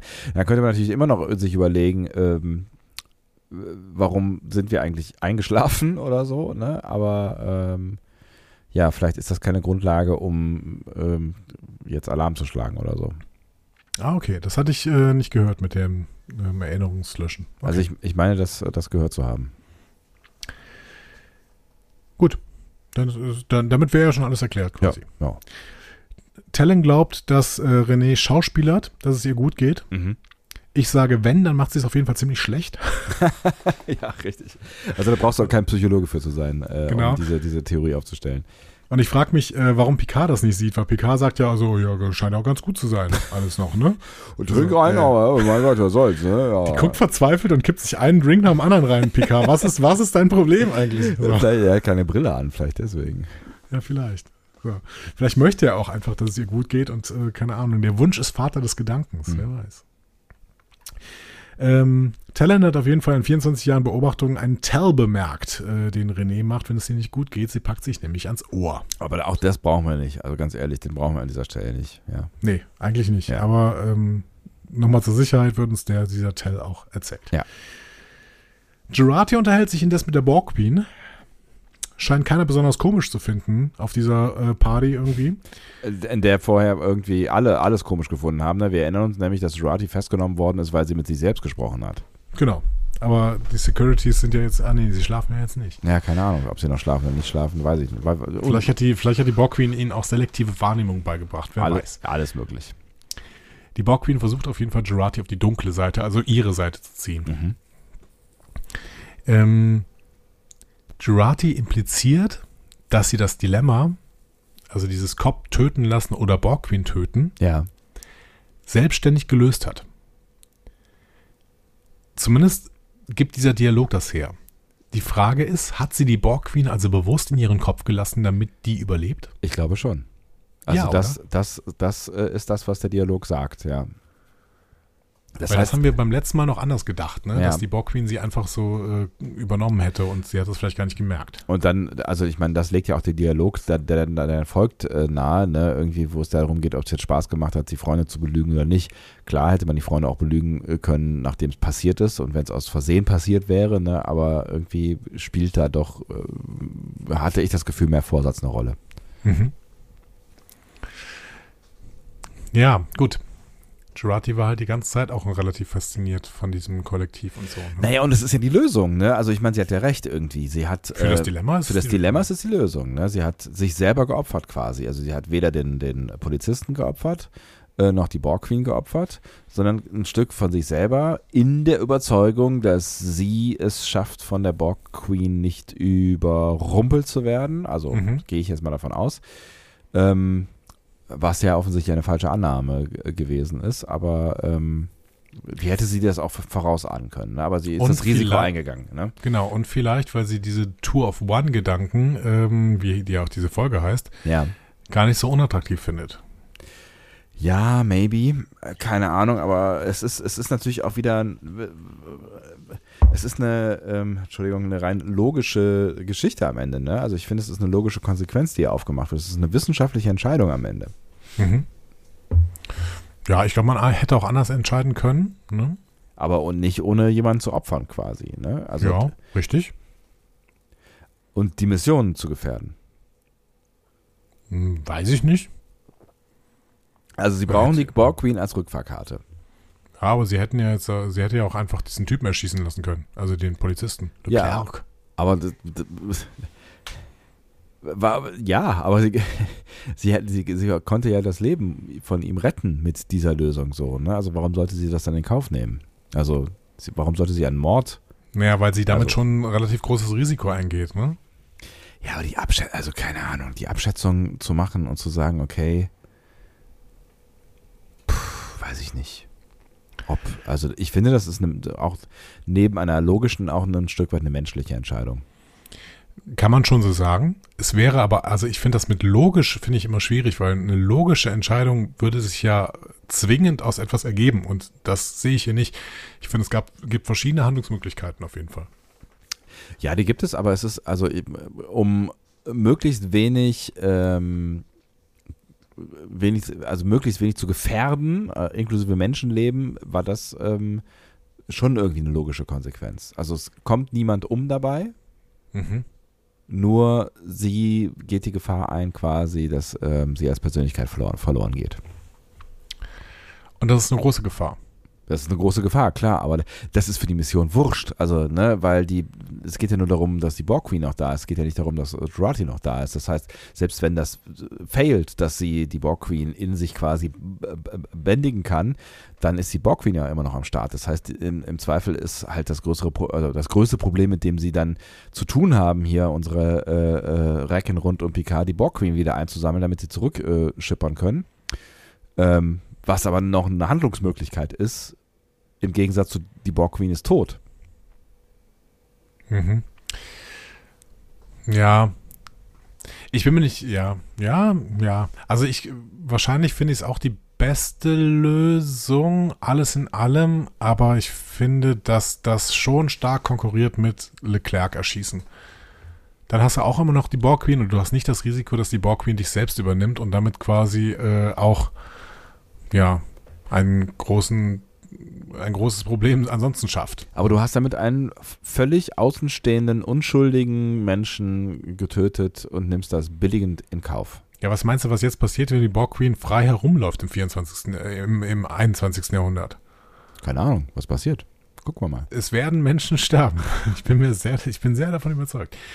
Okay. Also die Queen wünscht sich jetzt auf jeden Fall irgendwie was mit Adrenalin und Norepinephren. Äh, das ist auch ein Stresshormon, Norepinephren. So. Mhm. Ähm, es ist sehr verwirrend, was sie da erzählt. Sie erzählt nämlich auch, ja, der Cortisolspiegel ist ja eh schon hoch, so. Und ähm, auf jeden Fall hat sie gerade irgendwas am Laufen mit verschiedensten Hormonen. Ja. So. Es ist an dieser Stelle noch nicht ganz klar, was sie eigentlich will, aber das, das, da rückt sie halt auch nicht mit der Sprache raus. Warum auch? Damit würde sie ihren Plan preisgeben. Ja. Sie ist ja kein Bond-Bösewicht. Da, also da, da, dafür erzählt sie eigentlich schon relativ viel, einer genau. Wissenschaftlerin. So, die könnte ja auch auf die Idee kommen, irgendwie, äh, ja, ich, keine Ahnung, ich weiß, was, was, was dann, wobei, wie soll sie es wissen? Genau, weil es ja noch verwirrend ist, was sie da erzählt. Ja. Ähm, schöne Szene mit Ruffy. Ich weiß nicht, ob du es gemerkt hast. Ruffy bleibt trocken. Ja, schöne Szene, ja. Sehr, sehr subtil eingeflochten, ne? Mhm. dass Ruffy nicht wieder in den Alkohol rutscht, auch wenn es nahe liegen würde. Mhm. Ne? Naja, subtil ist, wird, werden, werden zwei Whiskygläser gezeigt und sie bestellen Mineralwasser. Ich meine, äh, ja, okay, aber schon, ja. Also es wird Ja. nicht weiter aufgemacht an der Stelle, ne? Ja, aber das sind so Charaktermomente, die ich eigentlich ganz gern mag, weil, äh, weil ähm, uns wird Ruffy in der ersten Staffel tatsächlich als ähm, sehr, sehr brüchig ähm, berichtet. Ja. Und hier ist sie jetzt doch relativ resilient. Obwohl sie natürlich auch äh, einen Grund hätte, ähm, ne, weil, also es ist ja eine ziemliche Extremsituation, in der sie sich befindet, spätestens äh, Eben mit Elnor. mit, genau, spätestens seit dem Tod von Elnor. Ja, eben. Und deswegen finde ich äh, doch ganz, ganz schön, dass uns das hier gezeigt wird. Ja. Rias gesellt sich zu ihr. René macht gerade irgendwelche Fotos mit wichtigen Leuten. Rias feiert gerade alles. Der feiert, dass es echt Zigarren gibt und Zündhölzer und das Intensive allgemein, diese Autos, das Hupen, das Geschrei, die Musik, Der das Dreck. Essen, Ja. Teresa. Der bleibt sowas von da. Habe ich mir nach dieser ähm, Szene aufgeschrieben. Ja. Oder? Ja, irgendwie schon. Ne? Ich meine, es ist ja eine von zwei Szenen, wo, wo, wo er äh, das ganze äh, 21. Jahrhundert lobt, ne? aber ähm, das, ähm, das sieht schon so ein bisschen so aus. Und ähm, ganz ehrlich, äh, mir, mal abgesehen von Seven, äh, können sie ja alle von mir aus da bleiben, aber ähm, um, um Rios ähm, tut's mir echt, also wird es mir echt ein bisschen leid tun. Wer weiß. Vielleicht kriegen wir auch noch eine neue Serie. Seven und Seven und Rias im 24. im 21. Jahrhundert. Ja, eine Cops-Serie, eine Star Trek Cops. Auch Seven fühlt sich ja sehr wohl. Ja, Ja. Ruffy schiebt das auf den Wegfall der Borg-Implantate. Ähm, wissen wir nicht, ob das das einzige ist. ne? Sie kann sich frei äh, äh, irgendwie bewegen, so, ne? Und äh, spricht ja da auch sehr euphorisch mit Fremden. Genau. Butterfly-Effekt. Ja. Das ist doch. Manche Sachen sind einfach nicht so wichtig Ja. für den Butterfly-Effekt. Ja. Wir wissen halt nicht was. Ja. Ja, Rios verabschiedet sich, da sieht Ruffy plötzlich Elnor. Eine Sekunde später ist er wieder verschwunden. Ist das PTSD oder ist da noch irgendwas Mystisches dahinter? Ich glaube, ersteres. Okay, PTSD Ruffy. Und trotzdem resilient gegen äh, ihren Alkoholmissbrauch. Das Ja. ist schon schön, Ja, ja, auf jeden Fall. Übrigens, ich weiß nicht, ob es da schon gewesen ist. Es gab zwei Szenen, ähm, wo ich geglaubt habe, Isa Briones zu sehen. Da, ja, es läuft eine ähm, Darstellerin auf dieser ähm, Veranstaltung rum, die so ein bisschen ähnlich aussieht. Stimmt. Mhm. Okay, aber sie war es nicht. Halten wir mal Nein. fest, weil äh, wäre ja seltsam, ne? Ähm, so, René trinkt sich weiter in den Verstand und fasst sich ans Ohr. Laut Talon ist das der Beginn einer Abwärtsspirale. Ähm, Talon checkt jetzt erstmal, was sie gerade auf ihrem Handy macht. Picard ähm, kommentiert es mit, sie scheint ziemlich oft auf ihr Mobilgerät zu schauen. Ja. Also, ähm, Picard äh, hat ein Problem damit, wie Leute heute mit ihren Handys umgehen. Ja, versteckte Sozialkritik, ja. Ja. Also nicht so versteckt eigentlich. Nicht so richtig versteckt, ne? Ja. Ja, was äh, tut sie? Ähm, die René, die schreibt mit Q. Und der rät ihr, die Mission abzusagen. So, aber äh, äh, kurz hier an dieser Stelle, ne, da, darauf antwortet Teller nämlich irgendwie sowas wie, das tun sie alle hier oder sowas, ne? Also sie sagt das sehr von außen, ne, weil wir eben drüber gesprochen haben, ne? Also sehr mit dem Blick von außen auf diese Gesellschaft. Stimmt, und sie stimmt. Und du hast hier an der Stelle einen Punkt, weil du ja gesagt hattest, dass sie eventuell auch so eine Zeitreisende äh, ist. Ja. Weil sie sagt, glaube ich, auch, das tun alle in dieser Zeit oder Ja, so. ja, ja, genau. Mhm. Stimmt. Ja, müssen wir im Hinterkopf haben. Ja. Ne? Ähm, René, die mit Q schreibt, Trackmovie hat da einen sehr, sehr schönen Take gemacht. Sigmund Fraud. Fraud, also, ne? Fraud. Ja, äh, Be- Betrug, Betrug, bitte, Klammer auf, Ja, Klammer zu, ja. Sigmund Fraud. Ja. Also Anthony Pascal, Props gehen an dich an dieser Stelle. ähm, ja. Talon hat hier aber noch einen interessanten Take zu Q. Was, wenn Q recht hat und sie nicht fertig ist für die Mission? Und das bringt mich wieder zum Nachdenken und diese Theorie weiter ausbauen. Wir denken die ganze Zeit, dass Q etwas Böses im Sinn hat. Im Endeffekt haben wir aber alle Tipps wie wir diese faschistoide Zeitlinie verhindern können, von der Borg Queen. Und eine richtige Geschichtsschreibung kennen wir aus der Zeit nicht. Vielleicht sollte René wirklich nicht auf diese Mission gehen. Vielleicht passiert irgendwas Schlimmes mit der Mission und kurz danach startet man dann wirklich nach Io. Q weiß das und will René aufhalten, auf die Europamission zu gehen. Ja, möglich ist es, ne? aber ich habe ja eben schon gesagt, dass äh, irgendwie vom Storytelling die Wahrscheinlichkeit irgendwie in meiner, meiner Welt größer wäre, dass wenn sie erfolgreich auf die eine äh, Mission geht, dass sie dann auf die nächste Mission geschickt wird. So, aber wissen tun wir es nicht. Nee, und ja, wir haben unsere Hauptkerninformationen ähm, haben wir von der Borg Queen und das sollten wir auf jeden Fall auch im Hinterkopf behalten. Absolut. Weil die ist definitiv ein Bösewicht. Und bei Q wissen wir es nicht so richtig. Nee, also, ne, also, und wenn Zweifel daran bestanden haben sollten, dass die Borg Queen ein Bösewicht ist, dann sind sie auf jeden Fall spätestens nach dieser Folge sehr weggewischt. Ja, aber die haben noch nicht bestanden. Also die Borg Queen wurde ja die ganze Zeit als Bösewicht gezeigt. Ja, schon. Aber sie hatte zumindest ein gemeinsames Interesse. Also bisher hatte ich das Gefühl, sie haben ein, also ne, sie hat ein gemeinsames Interesse mit, ähm, mit, mit dem Rest äh, der äh, Crew. Und da bin ich mir jetzt irgendwie nicht mehr so richtig sicher. Aber vielleicht wollte die Borg Queen ja Picard dazu bringen, die Zeitlinie ins Böse zu verändern, indem sie ähm, äh, indem sie René dahin bringen, dass die dahin fliegen kann. Weil dann die Borg irgendwie gute Chancen haben. Ja, ich weiß, in dieser faschistoiden Zeitlinie wird die Borg Queen fast umgebracht, aber ähm, die Borg Queen hat ja jetzt auch Jurati. Ja, es ist aber, es ist irgendwie, es ist irgendwie, keine Ahnung. Wir haben ja am Anfang ähm, der, der, der ganzen Staffel haben wir ja irgendwie relativ glaubwürdig das geschluckt, dass die Borg Queen halt quasi ähm, auch diese Zeitlinie verhindern möchte, weil die Borg offensichtlich nicht so viel zu sagen haben in dieser Zeit, so, ne? Mhm. Sonst wäre sie ja nicht gefangen gehalten. Und ich finde, da spricht ja auch irgendwie einiges für, so, dass sie diese Zeitlinie verhindern möchte. Ich bin mir nicht so richtig sicher. Ich, keine Ahnung, vielleicht dreht die Borg Queen gerade auch noch so ein bisschen frei, weil sie irgendwie Freiheit hat und dann sowas wie ein Individuum ja ist. Also ich meine, äh, ne, One of Two ist ja quasi für sie wie äh, Urlaub in der Karibik äh, auf einer einsamen Insel. Ich bin gespannt. Wir, also wir sind uns ja mittlerweile sehr, sehr einig, dass Jurati diejenige ist, die in die andere Zeitlinie reist und äh, da als Borg Queen alles übernimmt. Oder? Also ich meine, da führt ja jetzt kein Weg mehr dran vorbei nee, mittlerweile. Ja, also so. das, ja genau. Wie es dahin kommt und was denn jetzt im Endeffekt, ob, ob das ein guter Move ist oder ein schlechter Move, so. Ich bin gespannt. Ja, vor allen Dingen dürfen wir ja auch nicht vergessen, was, was, was die Borg Queen da gesagt hat am, am Anfang. Ne? Sie bittet ja um Hilfe. Ne? Ja, es kann aber auch fake sein. Ja, aber wenn es Jurati ist und Jurati dann noch drin ist, könnte es natürlich auch sein, dass sie wirklich um Hilfe bittet. Und um Aufnahme in die Föderation? Der Borg?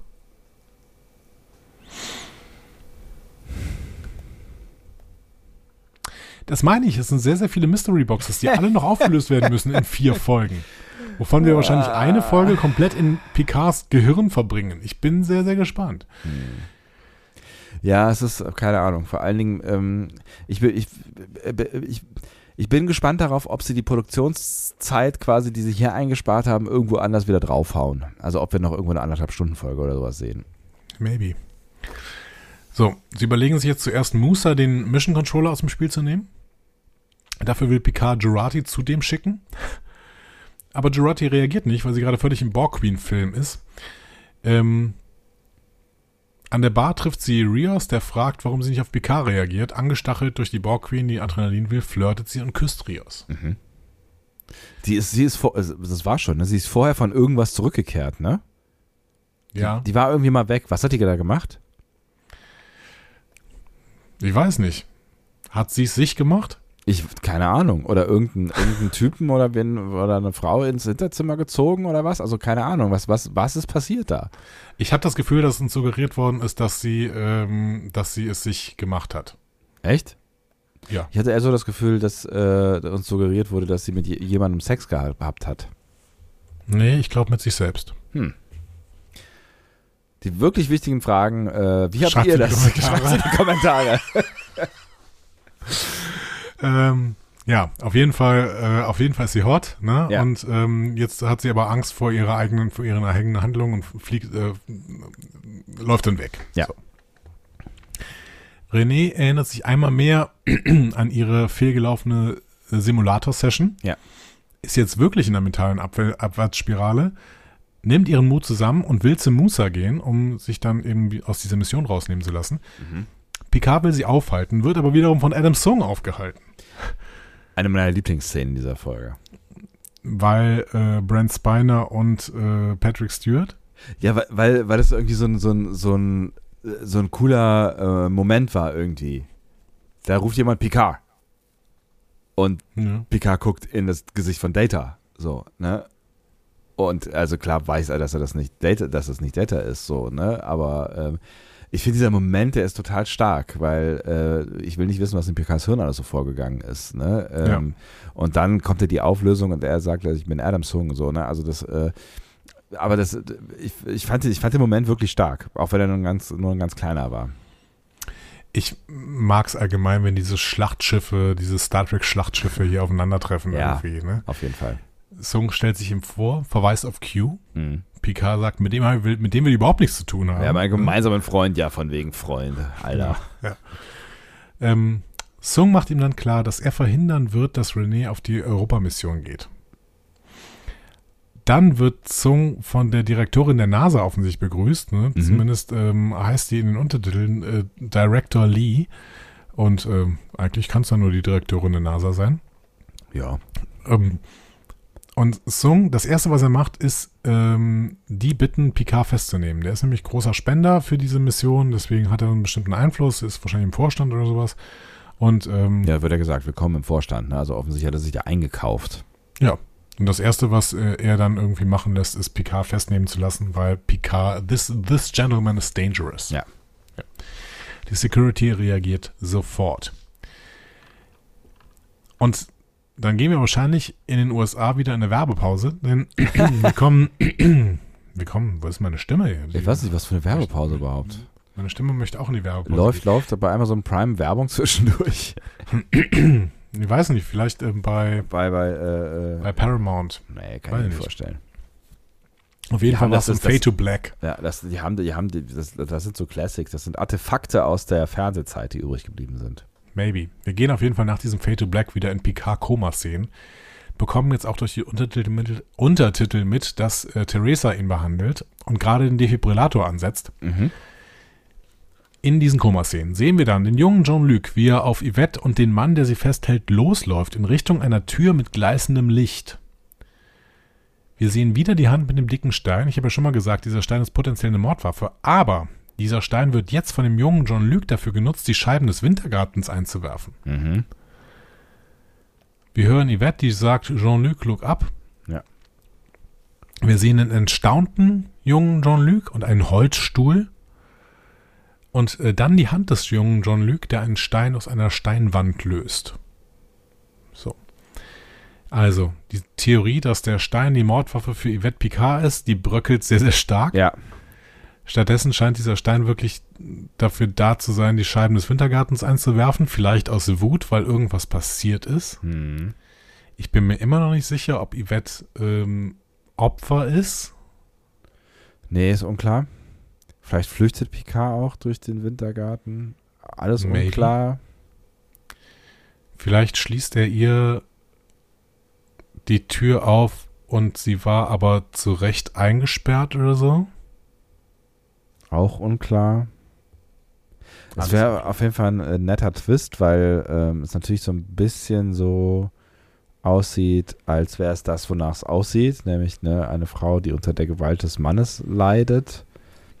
Ähm, wäre natürlich irgendwie ganz interessant, dieses, dieses Stereotyp, ähm, auch wenn es häufig der Wahrheit entspricht, ähm, in diesem Fall mal umzudrehen. Ist es denn ein Problem, wenn uns dann erzählt wird, dass die Frauen in der Familie Picard über Generationen eventuell mentale oder psychische Probleme haben? Nee, ein Problem ist es nicht, aber ähm, es könnte natürlich ähm, Picards Misstrauen gegenüber Frauen oder längere Bindungen mit Frauen vielleicht ein Stück weit erklären, dass es halt irgendwas Tiefsitzendes ist, äh, wovor er irgendwie Angst hat, dass eine längere Beziehung vielleicht zu sowas führt oder so. also, ne, keine Ahnung, vielleicht ist sie auch nicht psychisch krank, sondern ähm, diese Beziehung war toxisch für beide oder so und ähm, sie ist halt vielleicht irgendwann diejenige gewesen, die, die ähm, äh, durchgedreht ist oder was auch immer. Es waren noch nicht die letzten von diesen Koma-Szenen, vielleicht Ja. ähm, Wobei der, ich frag, der, dich, ja, frag dich nachher mal, du kannst dich jetzt noch ein bisschen vorbereiten. Ich frag dich nachher mal nach Theorien. ist Ähm, okay. Es, es, wird, es wird ja nur noch verwirrender mit mehr Komma 10. Szenen. 10. Wir sind jetzt 14 Minuten vor dieser Koma-Szene, die wir gerade gesehen haben. Ja. Picard muss den Security entkommen, René ist rausgelaufen, Rios hinter ihr her. Mhm. Ähm, Rios ist dann als Sicherheitsmann verkleidet und gibt diese Verkleidung später an Picard weiter. Mhm. Sein Namensschild ähm, zeigt den Namen P. Trotter. Ich gebe ja mittlerweile alle Namen einfach mal ein. Stuart Trotter hat ein Kinderbuch geschrieben ähm, namens What Am I? Asked Butterfly. Aber ich, ich, ich erwähne es. Keine Ahnung, ich weiß, ich weiß, es kann alles, Ja. alles Zufall, alles Zufall. Alles Zufall. Ähm, Girati hadert indes mit der Borg Queen in ihrem Kopf. Die versucht nämlich, sie zu überreden, die Kontrolle zu verlieren. Mhm. Picard ruft Talon zu Hilfe. René läuft, gefolgt von Rios, in die NASA-Ausstellung zur Geschichte der Raumfahrt, wo wir verschiedene alte Raumschiffmodelle äh, sehen. Ich habe sie nicht alle erkannt, aber ähm, unter anderem ist ein Modell der Raumsonde Nomad äh, MK15C ausgestellt. Das ist die Nomad-Sonde aus The Changeling. Ne? Die, Mhm. Da wird uns auch erzählt, dass die Sonde im frühen 21. Jahrhundert gestartet worden ist, um nach neuem Leben zu suchen. Dann aber mit einer außerirdischen Tanru-Sonde kollidiert ist und die beiden sind verschmolzen, haben sich dann Nomad genannt und Scotty getötet. Mhm. Ähm, ja. Girati wird auf jeden Fall klar, dass sie die Mission gefährden, beziehungsweise sie die Mission gefährdet. Mhm. Ähm, aber im Prinzip kann man auch schon im Plural sprechen, weil Ja. sie macht das ja nicht alleine, sondern die Borg Queen in ihrem Kopf hilft da ordentlich mit. Und die äh, und Girardi fängt ja auch äh, demnächst auch äh, selber an, ähm, von sich im Plural zu reden. Das ist richtig. Aber noch nicht. Für Picard spitzt sich die Lage erstmal weiter zu, denn alle Ausgänge sind jetzt mit Securities bewacht. Die Borg Queen zählt eins, zu ein, eins und eins zusammen. Girati soll die Kontrolle verlieren und will ihren Freunden helfen. Also, jetzt wird's wild. Die Borg Queen löst einen EMP-Impuls oder sowas aus. Auf jeden Fall geht das Licht aus. Ja, offensichtlich, aber ja, nicht nachhaltig, muss man sagen. Ja, Nicht nachhaltig. es kommen jetzt sehr viele Fragezeichen auf. Girati erscheint auf dem Balkon Mhm. und singt Shadows of the Night von Pat Benatar im ähm, Spotlight, denn der Spot ist das erste, was wieder funktioniert. Ja, günstigerweise. Ja, dann kommt die Band. Genau, die Band denkt, das ist ja völlig normal Mhm. Und spielt einfach mit. Sie ist unverstärkt übrigens genauso laut wie die verstärkte Band. Ja. Und äh, also ich finde, die Band ist wirklich sehr professionell, dass die das komplett durchziehen. Und auch dieser Spotlight-Typ, der sie dann komplett verfolgt, auf Ja, die auf Treppe jeden runter. Fall. Also meine Güte, die sind alle sehr, sehr professionell. Also es, Es ist eine Musical-Szene. Ich glaube, die dürfen ich nicht habe hinterfragen. hab davor gesessen und habe Ja. gedacht, what the fuck habe ich gerade gesehen? es ist eine Musical-Szene. Ich glaube, die, äh, die, die müssen wir als das nehmen, als was sie uns hier zeigen wollen, nämlich irgendwie äh, Three Minutes of Nonsense. Es gibt noch einen sehr, sehr schönen Ver, äh, Verweis, weil ähm, im Originalvideo äh, zu Shadows of the Night äh, von Pat Benatar spielt Dennis Tracy eine, eine wichtige Rolle. Und Dennis Tracy war Patrick Stewarts Lichtdubel für die letzten vier Staffeln von TNG, die DS9-Episode Emissary und die Filme Generations First Contact und Insurrection. Geil. Ähm, weiß nicht, ob sie das jetzt absichtlich gemacht haben, aber es ist einfach ein schöner Funfact. Ja. Aber ähm, ja, also Alison Pill kann definitiv singen. Das, War sie das selber? Ja? Ja, Ja. ja glaub schon, ne? sagen. Du, du sagst, man soll das jetzt einfach kaufen, das ist jetzt einfach eine Musical-Szene. Ja, keine Ahnung. Erklären kann man es nicht, oder? Also das ist doch, also es ist halt Bullshit. Erklären kann man es nicht, oder? Man kann es halt erklären mit der Übermacht der Borg, die äh, äh, Borg Queen, die halt irgendwie dafür sorgt, dass sie, ähm, ähm, dass sie angeleuchtet wird und äh, die Band macht halt irgendwie mit, weil sie denkt, dass sie mitmachen soll oder so. Das, ja, also man kann es halt nur so halb gar erklären. Ich, also das finde ich ja eine Trope in alten Filmen, die liebe ich ja sehr, ne? dass du, egal was du machst, du kannst einer Band kurz sagen, okay Leute, ähm, Shadows of the Night bei drei, klack, klack, klack und los geht's. So, also so eine Band will ich gerne in meinem ganzen Leben haben, immer. Aber äh, wenn du, wenn, wenn es eine gute Band ist, dann geht das, weil ähm, Musik, also gerade jetzt so, so Populärmusik oder Tanzmusik oder was auch immer, das ist ja jetzt nicht wahnsinnig komplex. Also du brauchst eine Tonart, du brauchst eine Melodie irgendwie. Und wenn du das, wenn du irgendwie grob gecheckt hast, wie diese Melodie funktioniert, und es war ja immer eine Strophe oder sowas, glaube ich, ne, die sie gesungen hat vorher, ähm, dann. Ähm, ja, du musst das Lied auch können. Oder ja, kennen zumindest. Also du musst es eher, also ja, du musst halt irgendwie die Melodie erkennen, so, oder die Tonart zumindest äh, erkennen dann ähm, kann man schon begleiten. Also hm. wenn die Tonart erkennst, äh, ich glaube schon, dass, dass äh, ein Profimusiker äh, das dann auch hinbekommt, ähm, in irgendeiner Art und Weise zu begleiten. Hm. Mindestens auf dem Klavier, bei anderen Instrumenten weiß ich nicht. Aber das wird wahrscheinlich genauso sein.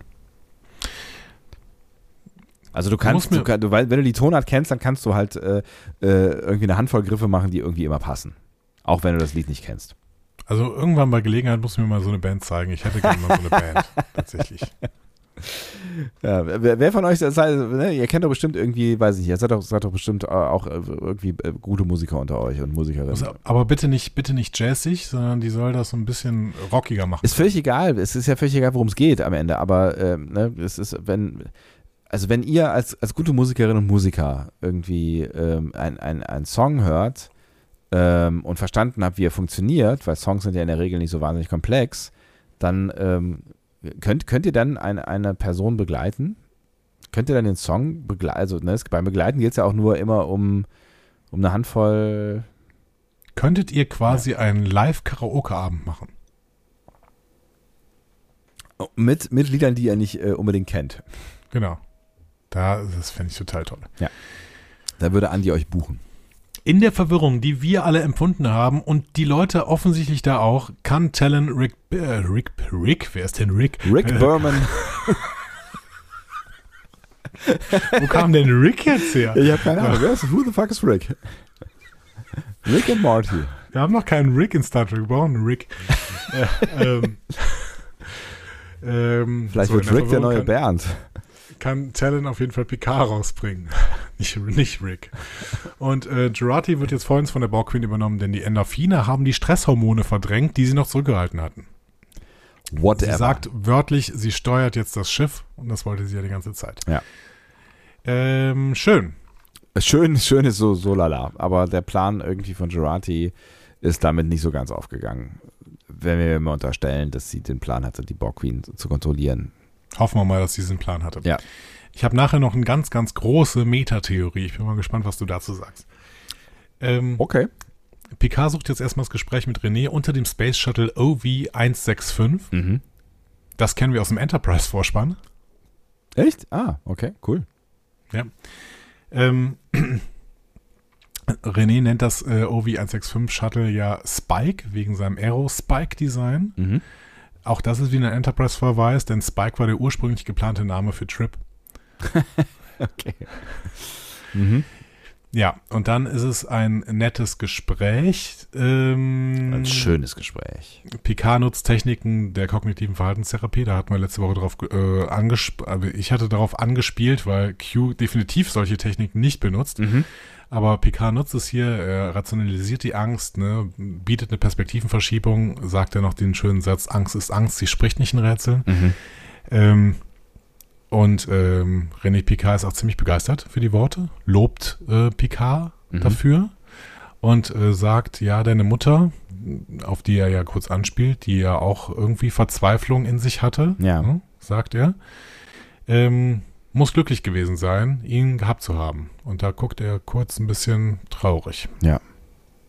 Ja, wir sehen auch wieder Bilder von Yvette, wie sie in Richtung einer Tür gezerrt wird. Mhm. Ähm, ich fand das Gespräch auch wirklich schön. Ja. Klassisches ähm, Star Trek Plädoyer. Ja. Aber wir sind hier nicht in Gerichtsverhandlung, äh, wie in The Drumhead oder ähm, in The Measure of a Man oder sowas, wo Picard irgendwie rational irgendwelche Leute überzeugen muss.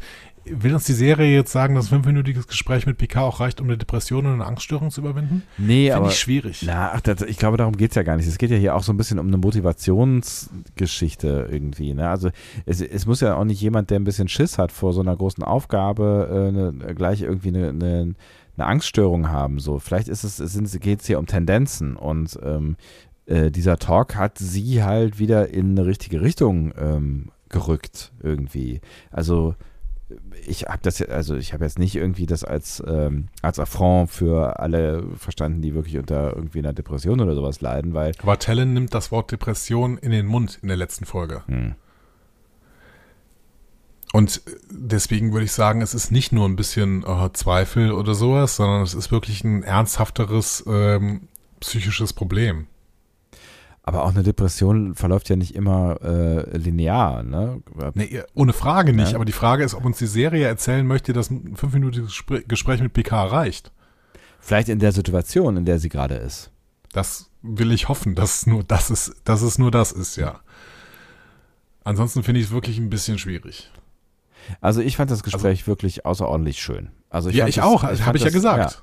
Und äh, ich fa- fand, das war auch ein Gespräch, wo äh, Stewart nochmal so ein bisschen den alten Picard gespielt hat. Und das fand ich, Ja. äh, f- ne, und das hat man so durchblitzen sehen. Und das fand ich, Ich meine ja den, den Ja. Vergleich mit, mit äh, Ja. The Measure of Man oder The Drumhead, also diese klassischen PK-Reden, das war jetzt natürlich keine so ausgebreitete klassische PK-Rede, aber sie war ähnlich, ne? weil, Ja. weil Picard dann wirklich mit all seiner Überzeugungskraft, mit all seiner Autorität als wirkliche Instanz des Denkens und der, ja, der Rationalität irgendwie auftritt. Das finde ich schon alles gut, so.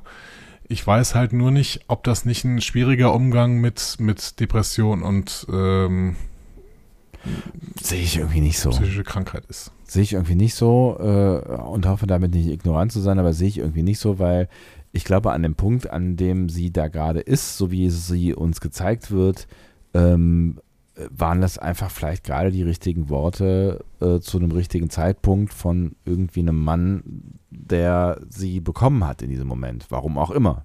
Das fragt sie sich ja auch an der Stelle, ne? Also, ne, sie fragt ja irgendwie so nach dem Motto, wer bist du, warum? Ähm, Mhm. ne, ich habe das Gefühl, ich kenne dich schon irgendwie länger oder was auch immer. Ja, aber ich, ich bin gespannt, wie das bei euch aufgekommen ist. Ähm, ich sag mal, die Kommentare sind offen.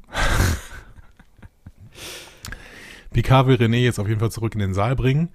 Ähm, denn Dr. Jamison wird einen Toast ausbringen. Wer ist Dr. Jamison? Äh, pf, keine Ahnung. Astronautin, reale Astronautin. Ach, echt? Die hat auch noch einen Cameo-Auftritt als Starfleet Officer in der TNG-Episode Second Chances. Das ist die Riker mal 2 Episode. Mhm. Ähm, ja, genau. Die scheint es im Jahr 2024 immer noch zu geben. Witzig, okay. Ich, also ich, ich hoffe, dass sie jetzt nicht tot ist, ehrlich gesagt. Ich habe es gar nicht mehr gegoogelt. Nee, lebt. Hm. Mae Jemison ist jetzt 65. Ähm, in zwei Jahren, warum soll sie nicht äh, einen Toast ausbringen? Ja. Ähm, schön. Adam Sung sitzt im Auto vor der Kongresshalle, in der die Gala stattfindet und denkt an seine Tochter und ihre Erkrankung. Mhm. Und auch daran, dass Q ihm gesagt hat, dass René aus dem Weg geräumt werden muss. Mhm. Und er hat wohl offensichtlich mitbekommen, dass äh, Versuch 1 äh, gefailt ist. Offensichtlich. Picard bringt René über die Straße zurück in den Saal. Ist René der schnellste Weg. Ist der schnellste Weg. definitiv. Whatever. René wünscht sich Picard noch auf die Europamission als Counselor für die Crew quasi. Mhm. Picard ist geschmeichelt. Da kommt Sung und will René überfahren. Picard schubst René weg und wird selbst von Sungs Auto erwischt. Ups. Also, ich habe diese Szene, wenn man die Szene auf eine bestimmte Art interpretiert, dann könnte das auch ein Hinweis für die Q ist gut Theorie sein. Denn was sehen wir hier? Mhm. Wir sehen jemand, der von einem Auto überfahren werden soll. Mhm. Und wenn man die Theorie hat, dass Q gut ist, dann sollte das passieren. Dann sollte René Picard hier vom Auto überfahren werden. Vielleicht wäre sie dann so verletzt, dass sie nicht auf die Europamission kommt und dann könnte sie später auf die IO-Mission fahren. Ja. Und einen Hinweis finden wir im Jahr 1968 Mhm. in The City on the Edge of Forever. Aha. Denn wenn wir die Star Trek-Geschichte ernst nehmen, dann sollte René wie auch Edith Keeler hier überfahren werden. Edith Keeler ist ja überfahren worden und dafür ist die, damit ist die Zeitlinie wiederhergestellt worden. Hm. Ja, wenn du das, wenn du das als Präzedenzfall leben möchtest, dann ähm, von mir aus. Auf der anderen Seite hat Q ja hier äh, erst den Menschen, der sie überfährt, angezettelt. Das heißt, äh, der wäre ja ohne Q, wäre, wäre diese Überfahrt, diese Überfahrung ja gar nicht erst passiert. Ohne Kirk wäre Edith Keeler nicht über die Straße gegangen. Ja, okay. ja, okay. Oder? Aber was ist dann die Road Not Taken? Also, weil das ist keine, keine, keine Entscheidung, die Picard hier trifft. Hier handelt er im, im, im Impuls.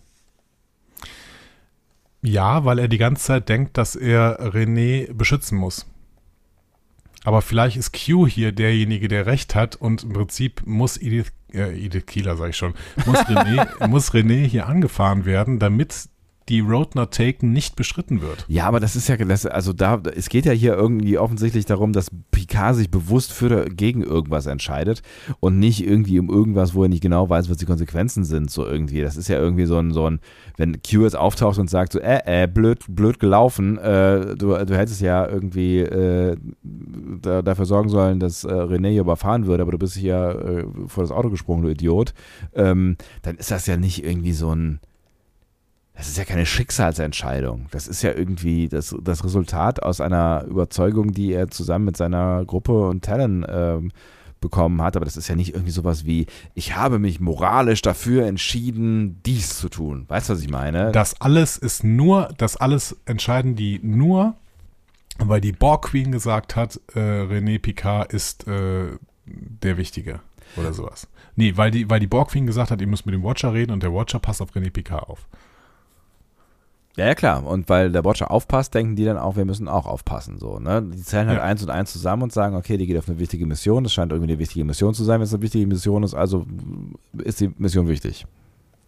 Ja, aber vielleicht, Aber es ist irgendwie nicht die Road Not Taken, oder? Das ist nicht sowas, also ich finde, das klingt irgendwie nach so einer, so einer aufgeladen, nach so einer großen Nummer, nach irgendwie sowas, wo Picard quasi ähm, an der Kreuzung steht und sich entscheiden muss und sich bewusst für rechts oder links entscheidet. Das ist so eine Konsequenz aus verschiedenen Dingen, die hier so passiert, weißt du? Ja, aber Q hat der Menschheit doch immer gesagt, dass sie an Selbstüber Selbstüberschätzung leidet. Und jetzt möchte er hier nochmal klar machen, Picard, du bist nicht derjenige, der die, der die Geschichte verändern kann.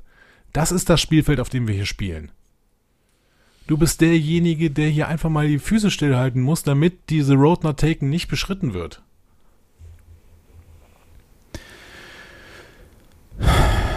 Maybe. Wenn du nämlich überhaupt nicht eingegriffen hättest, dann wäre sie einfach so zurückgetreten, die René Picard. Und vielleicht wäre das gut gewesen. Jetzt hast du eingesch- eingeschritten, jetzt muss Adam Sung hier beauftragt werden, um sie zu überfahren, um dann, damit sie dann vielleicht äh, bei der IO-Mission mitfahren- mitfliegen kann. Vielleicht brauchen wir René Picard dringend weg von dieser Europamission, damit sie auf die IO-Mission kann. Vielleicht explodiert das Shuttle der Europamission beim Start. Ja, maybe.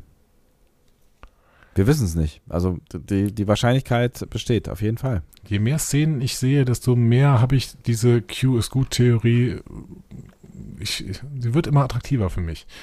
Ja, also ich- also ich glaube auf jeden Fall auch nicht, dass Q schlecht ist, so, ne? Also dass, dass Q hier irgendwas. äh, Es ist halt so die Frage, warum er dann das tut, was er tut, ne? Also das ist dann, das ist dann am Ende wieder ein Game, so, ne? Warum er nicht irgendwie Picard gleich wieder an Bord holt und sagt so, ne, äh, äh, ja, das ist der Kurs, Freund. Lass uns gemeinsam daran arbeiten. Das ist halt am Ende wieder ein Game.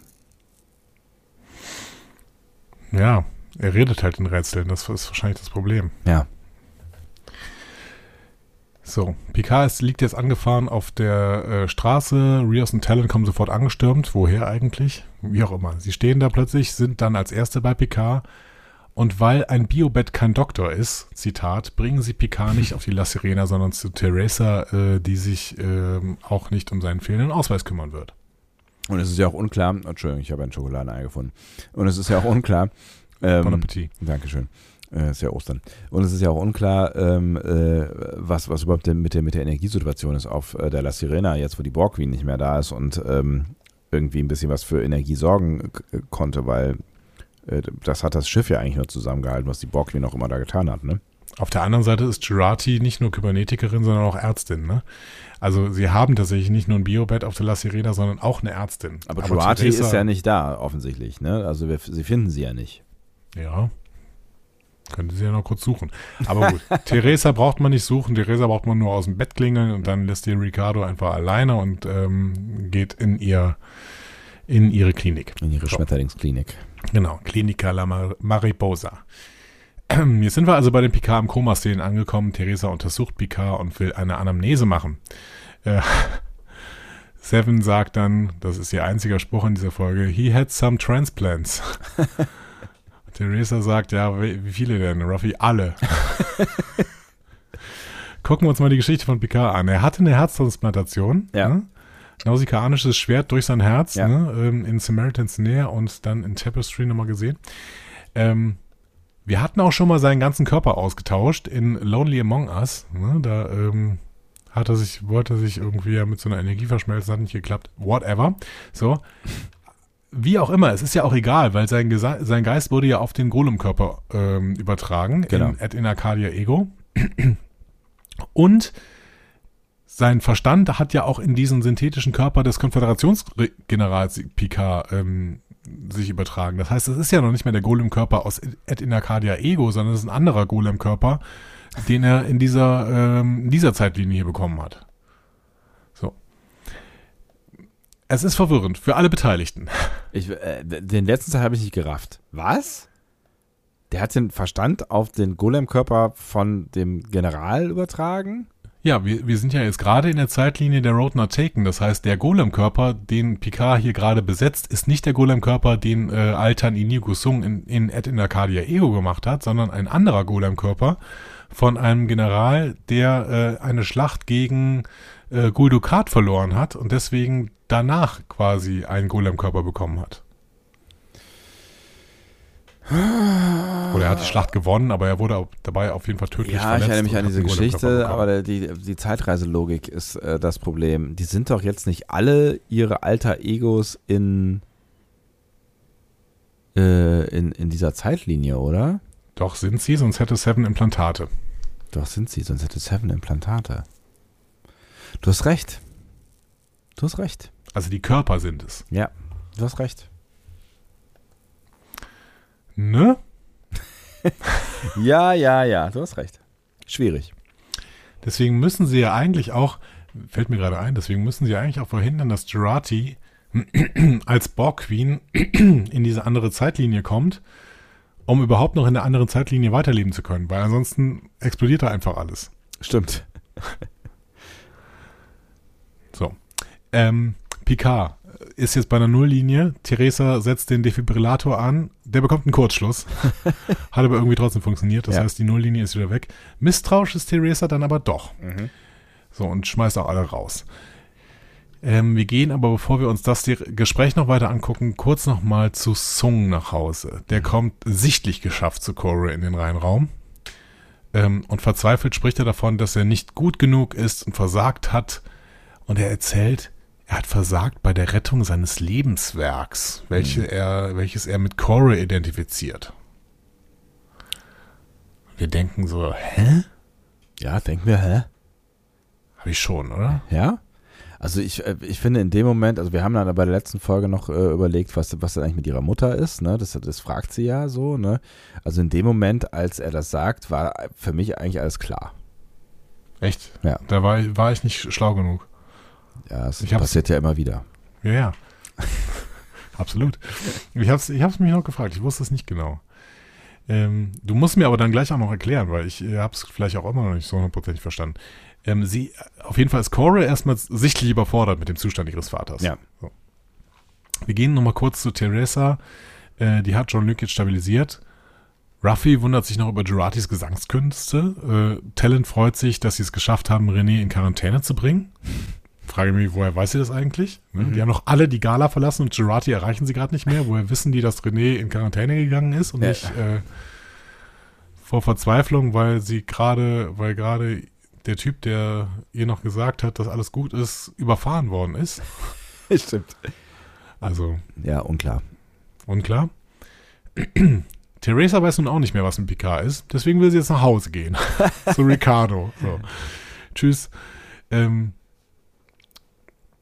Talon behandelt sie sehr respektlos. Rios beschützt sie. Mhm. Theresa will aber nicht von Rios beschützt werden, weil sie auch weiß, dass das von Rios beschützt werden bringt gar nichts. Ja. Und ist auch irgendwie ein bisschen toxisch.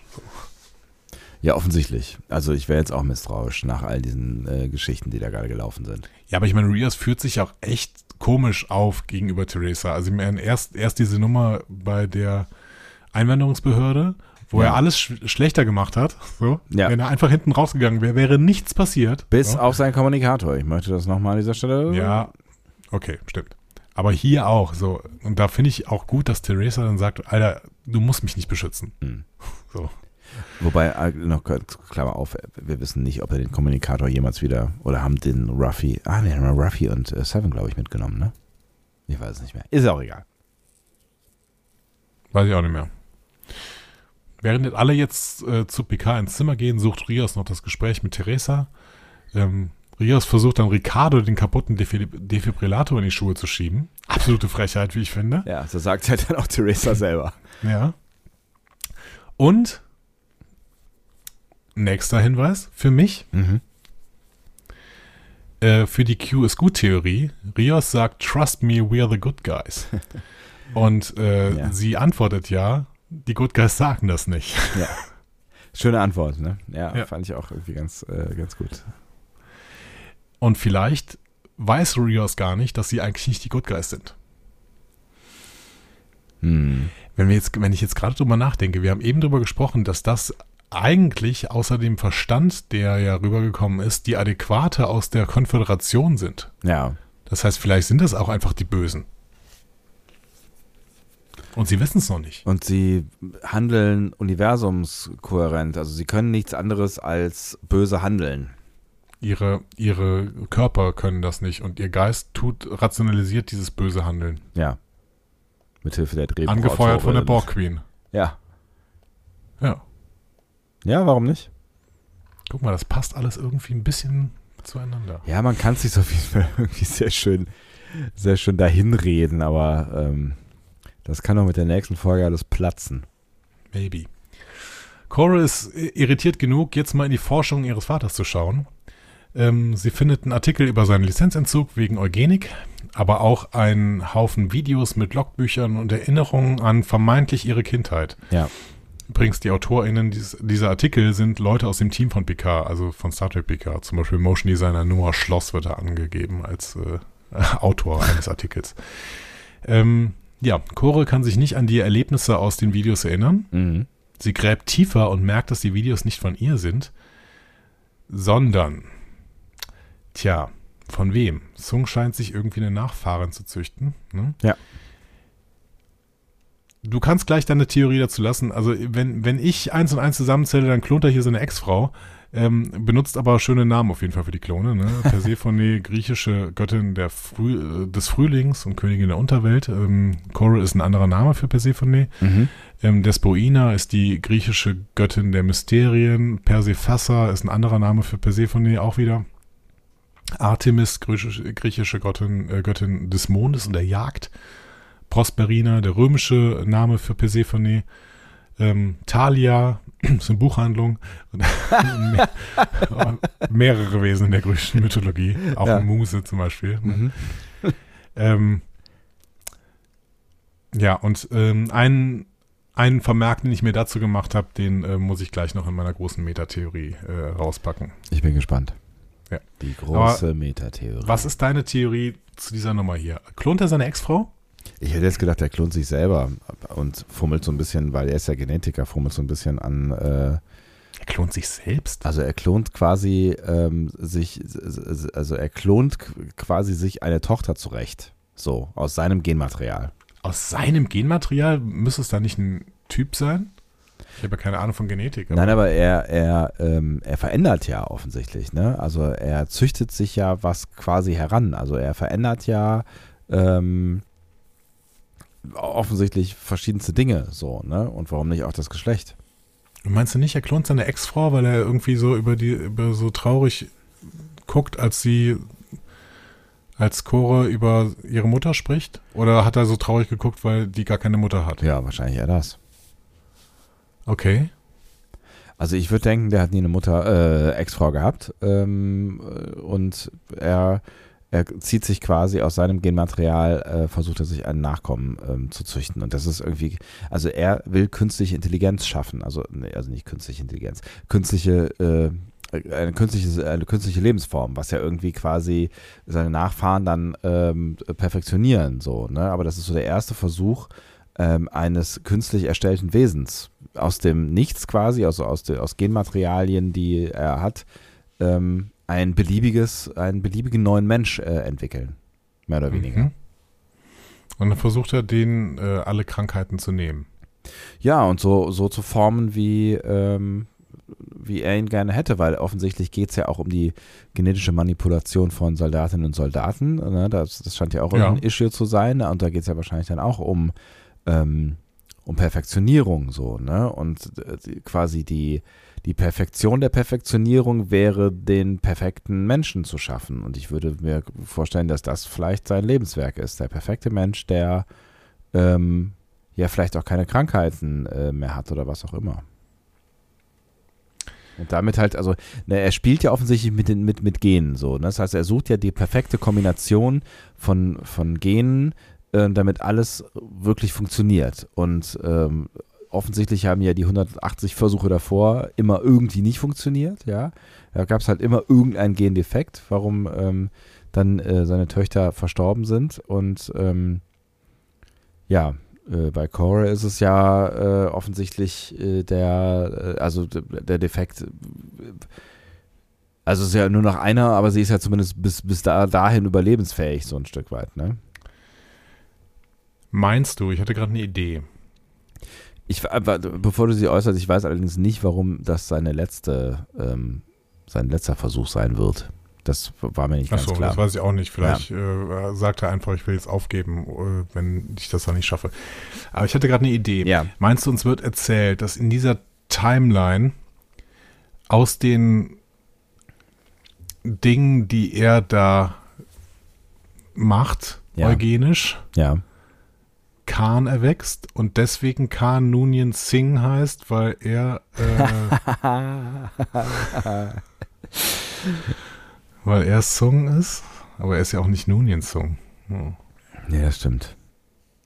Aber es wäre natürlich eine witzige, also es wäre natürlich irgendwie ein witzig, witziges Ding, um es zu konstruieren, aber das müsste man dann wirklich konstruieren, so, ne?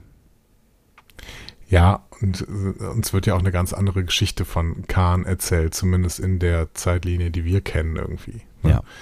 Der auch im späten 20. Jahrhundert ja schon unterwegs war und äh, ja.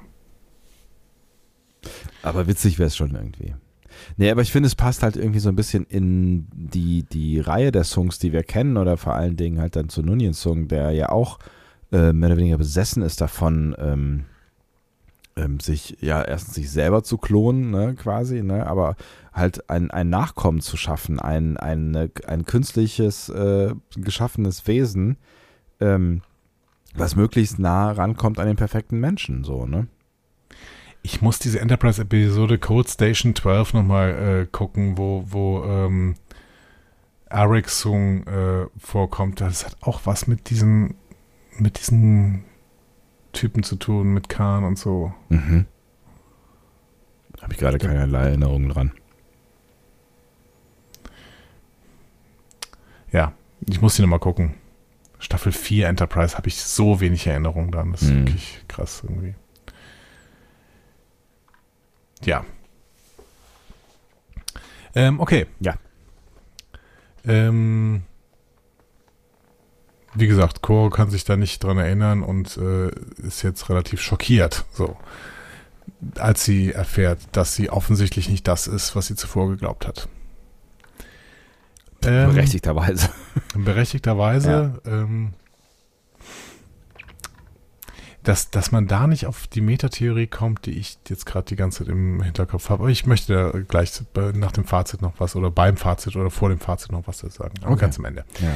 Ähm, Talon äh, untersucht Picard jetzt mit ihren Alien-Techno-Geräten. Äh, mhm. sie kann auf jeden Fall sehen, dass Picards Gehirn im Panikmodus ist. Äh, die hat so einen Servo-Zauberstab wie, wie Gary Seven in Annihilation Earth. Mhm. Ähm, Arbeitshypothese ist jetzt, Picard ist nicht in einem herkömmlichen Koma, sondern in einem mentalen Locked-In-Status. Und zu dieser Diagnose sehen wir dann die letzten Bilder ähm, von Yvette, die Picard sagt, dass er zu den Sternen gucken soll. Yvette, die von einem Mann festgehalten wird. Yvette, die sagt, du musst mich rausholen, Jean-Luc. Das mhm. ist neu. Mhm. Du musst mich rausholen. Mhm. Yvette, die weggezogen wird. Eine Hand, die von unten nach dem jungen Jean-Luc greift und seltsame Clownswesen. Ja. Das könnten Aliens sein. Mhm. Und so eine alte wettergegerbte Hand. Das hat mich dann völlig, also das war so, äh, what? Ja.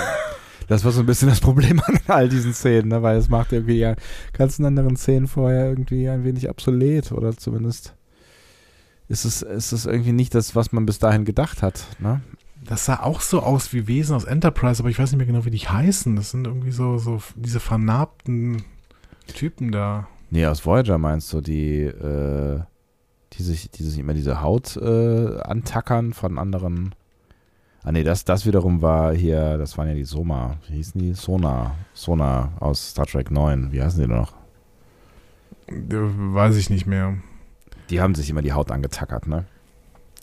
Ich weiß es nicht mehr. Ich ich überlege, welche ich meine bei, bei Enterprise. Da war doch so eine Spezies, die so ähnlich aussah. Enterprise bin ich wirklich sehr unfit, wie ich immer wieder merke. Vielleicht muss das nochmal gucken. Waren das nicht die. Das waren doch die Hauptbösewichter. Äh. Sullivan. Sullivan. Waren das nicht Sullivan? Die sahen ein bisschen aus wie Sullivan, finde ich. Das muss ich mir gerade mal die Sullivan angucken. War nicht die Sullivan auch die. Wer war denn nochmal, wer waren denn nochmal die, die da von den Trip schwanger geworden ist? Cindy? Nee. Oh Gott. Ich glaube, es waren ganz andere, die haben nachher nie wieder eine, äh, eine Rolle gespielt. Oder?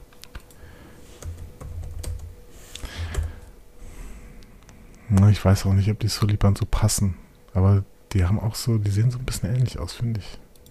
Ja, ach, die sind das. Hm. Hm. Und war nicht Sullivan nicht auch Zeitreisende? Stehen in Kontakt mit einer Spezies aus der Zukunft. Äh, und dient als Ach, stimmt, nee, stimmt. im sogenannten temporalen Kalten Krieg. Richtig, die, die, stimmt, die äh, stehen nur in Kontakt mit so, ähm, so irgendwelchen komischen Future Guys. Ja, eine, äh, die Kabal, eine Gruppe von Suliban. Hm. Als Belohnung für diesen Einsatz erhalten ihre Mitglieder genetische Verbesserungen, zum Beispiel hochentwickelte Augen oder extrem anpassungsfähige Lungen. Genetische Veränderungen. Aber wenn irgendwelche solchen komischen äh, Zukunftsspezies eine Rolle spielen, dann müssen wir auch irgendwann, keine Ahnung, Daniels sehen oder sowas. Also irgendein Future Guy oder so. Irgendwer muss auf die Zeit hier noch aufpassen. Das kann ja nicht so weitergehen. Hm. Ja, ja, das stimmt allerdings. Okay. ähm, also, was ist deine Theorie gegenüber Yvette Picard?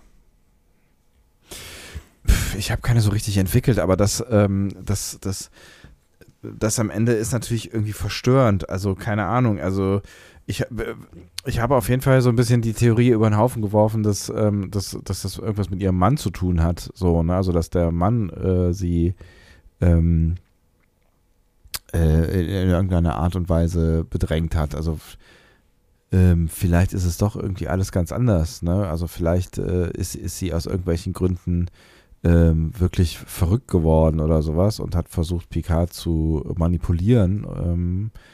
Und vielleicht ist sie verrückt geworden, weil sie irgendwann mal Kontakt hatte zu äh, irgendeiner außerirdischen Spezies oder sowas. Aber ehrlich gesagt, so richtig zusammenreimen kann ich es kann mir nicht dank dieser Szenen. Und das ist ja auch irgendwie alles, alles noch durch den Schleier dieses Traumes äh, oder dieser, dieser, äh, was auch immer das ist, was wir da sehen. Ne? Ähm, weil es ist ja irgendwie keine richtige ordentliche, ordentliche Erinnerung mit diesen Clownswesen so. Hm. Also, keine Ahnung, ich, ich, mich hinterlässt das sehr ratlos alles. Also ich habe auch Maurice Picard mittlerweile da rausgenommen. Ich glaube nicht, dass der was mit damit zu tun hat. Ja. Und wenn nur, dass er Yvette irgendwie versucht hat zu schützen oder Jean-Luc hat versucht zu schützen vor Yvette oder sowas. Ne? Ja. Ich glaube tatsächlich an eine psychische Erkrankung von äh, Yvette, denn das hat Picard ja quasi jetzt im Gespräch mit René selber nochmal bestätigt, ne, dass seine Mutter auch wirklich inspirierend und toll gewesen ist, aber eben auch ähm, dunkle Phasen hatte, wie er es irgendwie, glaube ich, genannt hat, mhm. ne, oder sowas. Ähm, aber was diese, diese Aliens damit zu tun haben, ist mir völlig unklar. Weiß ich, weiß ich wirklich gar nicht. Aber ja, für mich ist Maurice mittlerweile in allen Belangen irgendwie entlastet. Das ist, äh, das, das wäre zu simpel. Ich glaube das nicht. Nee, irgendwie glaube ich das auch nicht so. Es wird ja offensichtlich immer komplexer. Ja. Vielleicht, vielleicht erinnert sich Picard an irgendwas nicht mehr genau und äh, kriegt, vielleicht ist da auch die Road Not Taken irgendwo drin. Also bekommt irgendwann jetzt auch vielleicht durch die durch die äh, Talon-Nummer, die die da jetzt vorhat, ähm, Zugriff auf Informationen oder Erinnerungen, die die er verdrängt hat. Also vielleicht werden wir die Clowns äh, ja lüften oder so und ähm, verstehen dann, was da eigentlich eigentlich wirklich passiert ist oder sowas. Maybe. Ich sehe noch irgendwelche anderen Aliens vor mir, die anders aussehen als die Zuliban, aber so ein bisschen aussehen wie die. Was hattest du eben bei den Borg, äh, bei, bei der Voyager gesagt? Sonar, ne? Das war nicht bei der Voyager, das war äh, in Star Trek 9. Sonar. Nee, Sonar waren es nicht. Dann eher Remana oder so. Ich glaube, ich meinte, ich, ich glaube, ich habe die Remana vor meinem geistigen Kopf aus ähm, acht? Zehn. Zehn? Zehn. Nee, aber die waren es auch nicht. Und was waren diese Voyager? Wie, hieß die Voyager-Spezies? Ähm, die. Äh, Hyrogen? Die, ähm, ah, ich hatte, hatte eben die, die Hauptbösewichte äh, ähm, waren die Oh, jetzt haben wir über so, über so, so viele ge gesprochen. Jetzt, eben hatte ich sie noch.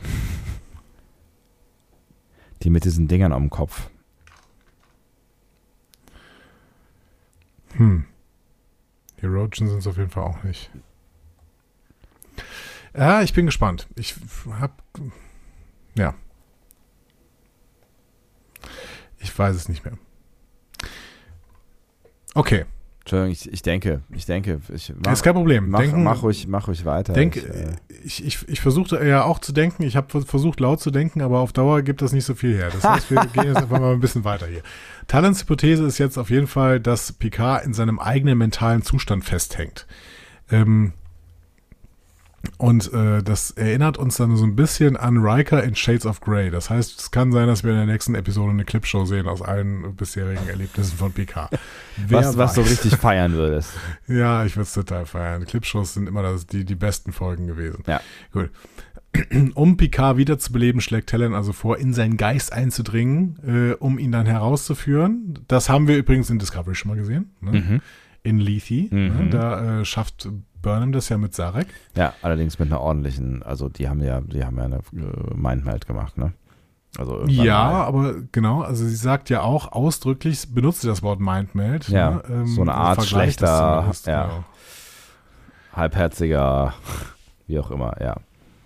Und ähm, in Annihilation Earth wusste ähm, Gary Seven ja auch, dass die Enterprise aus der Zukunft stammt, ähm, obwohl er selbst kein Zeitreisender war, weil er einen Vulkanier gesehen hat, der mit Menschen zusammenarbeitet. Das heißt, er wusste irgendwas über die Vulkanier. Das heißt, er wusste irgendwas von den äh, von äh, Mindmeld und Talon kann deswegen auch Mindmeld kennen. Also sie kennt ja auch Mindmeld offensichtlich, obwohl offensichtlich. die Vulkanier noch nicht auf der Erde sind. Ja. So. Ähm, Genau, es gibt da noch so ein paar ähm, Sachen aus der Track-Historie. Troy ist in Dark Page mal in die Gedanken ihrer Mutter eingedrungen, äh, eingedrungen mhm. Damit die irgendwelche traumatischen Erinnerungen verarbeiten konnte. Ähm, und äh, Sloan, ähm, in Sloans Gedanken wurde auch mal eingedrungen. Von, von ähm, Sektion äh, 31. Bashir und O'Brien haben doch mal versucht, in dessen Gedanken einzudringen. Ah, jetzt wo du sagst. Ja, so ein bisschen was klingelt da. Und ähm, ich habe übrigens hier in diesem Gespräch noch einen Hinweis auf die Q ist gut Hypothese gefunden. Ach was. Ja, denn äh, Talon sagt, a lot of what we do is protective. That doesn't mean it's good for us. Hm. Stimmt. Oder sagt es Ruffy? Ja, auf jeden Fall fällt der Satz, ja. Auf jeden Fall zwischen Ruffy und Talon fällt dieser Satz. Ja. Das heißt, es kann sein, dass sie das Gutes im Sinn haben, aber kein Gut, nichts Gutes auslösen. Hm. Ruffy will auf keinen Fall, dass Talon in Picards Kopf geht, um ihn rauszuholen, aber im Ernst, äh, sie haben wieder mal keine Alternative. Deswegen, äh, also sie müssen das jetzt machen. Ja. Denn, und das begründen sie nochmal, sie müssen Zugang zu Q bekommen und der Einzige, der genug über Q weiß, ist halt Picard. Finde ich jetzt irgendwie auch ganz, ganz ordentlich äh, entwickelt. Ja, äh, was ich die ganze Zeit nicht verstanden habe, ist, warum alle bei Picard sind, während ja vielleicht noch irgendwer auf René aufpassen könnte oder Gerati suchen. So. Also irgendwas könnten auch noch andere machen. Warum sitzen die denn alle am Krankenbett? Das ist so. Ja, vielleicht, vielleicht, vielleicht äh, denken sie auch, dass Gerati auf äh, ähm, äh, Picard aufpasst, also auf René Picard aufpasst. Ja äh, gut, da hätte aber Rios sagen können, Jurati ist heute nicht ganz so aufmerksam. Müsste man vielleicht mal gucken. aber sie, sie haben ja auch irgendwie vorher schon gesagt, wer hat es gesagt, Helen oder wer auch immer, äh, die, die, die Kuh ist vom Eis, so, ne? Sie ist in der Quarantäne. Ja, woher die das wissen, auch unklar. Ähm, die Folge endet auf jeden Fall mit Jurati, die über die Straßen LAs läuft. Und Sebastian, ein Geist, der, äh, also ein Verstand, der maschinell gesteuert wird. Eine blonde Person in einem roten Kleid. ja, natürlich sind da, waren da Battlestar-Vibes am, äh, am Start. Ne? Ich sag mal, dann fehlt ja nur noch Gaius Balta, richtig? richtig. ja, die sechs ist schon da. Mm, sieben.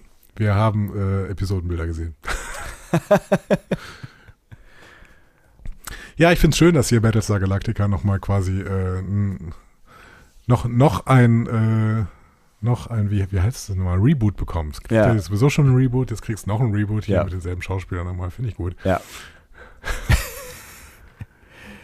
ja, aber es war nicht. Und ich, ich würde also ich, wir wissen, wir wissen jetzt, dass der Schauspieler auftreten wird, so. Ja. Ne? Ähm, und ich würde es ja feiern, wenn er tatsächlich diesen Seven und Six äh, Anspielung, äh, Anspielungsgag macht.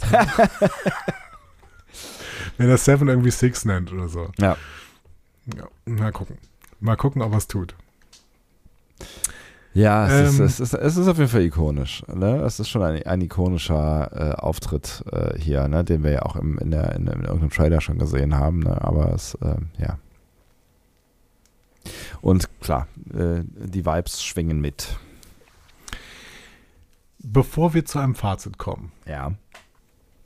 möchte ich dir meine große Metatheorie erzählen. Ich bin gespannt. Ich lehne mich zurück. Ich schreibe mit.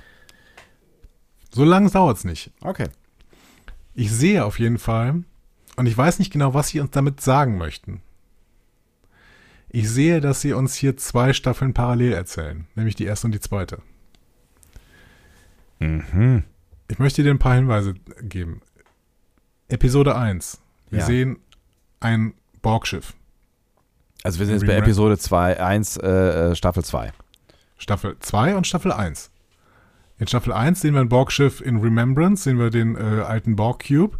Und in Staffel 2 sehen wir das Borgschiff, was da aus dieser Anomalie kommt. Ja, okay. Mhm. Wir sehen eine Undercover-Mission in Episode 5, die auch noch äh, an beiden Stellen von ähm, Jonathan Frakes Regie geführt wird. Stardust City Rack vs. Fly Me to the Moon. Ja? Ja, Folgst du mir? ich bin noch dabei, ja. So, jetzt diese Episode hier. Deswegen bin ich drauf gekommen. Ja. In Staffel 1 ist es äh, die ist Folge 6 The Impossible Box. Das ist die Folge, in der Agnes unter außerirdischem unter unter äh, Einfluss steht und under the influence und ihren äh, Lover ähm, Bruce Maddox umbringt.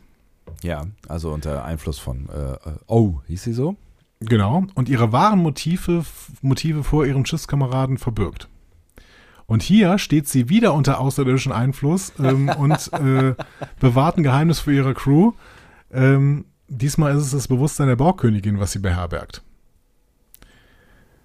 Mhm. Und sie sagt sogar das Wort Impossible Choice, wenn, während es in, in, Staffel 1 eine Impossible Box war.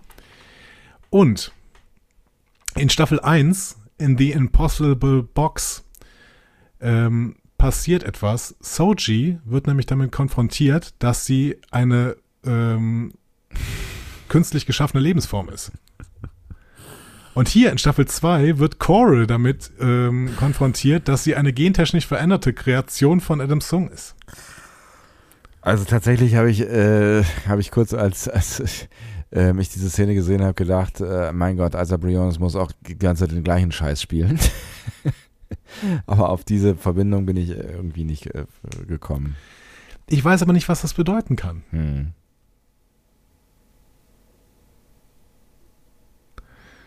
Ich, ich verstehe es nicht. Also was wollen sie uns hier sagen?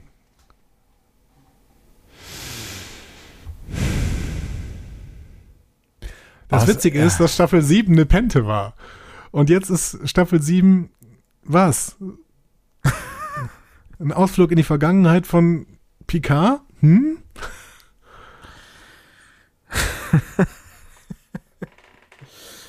Oh Mann, ey.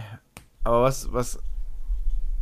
Also das, das wäre ja, das, das, das, das wiederum würde ja dafür sprechen, dass, äh, dass hier Shaben noch mehr am Werk ist. Das wäre ja schon, schon irgendwie die hohe Kunst der Metaebenen äh, hier irgendwie zweistufiges Erzählen oder sowas.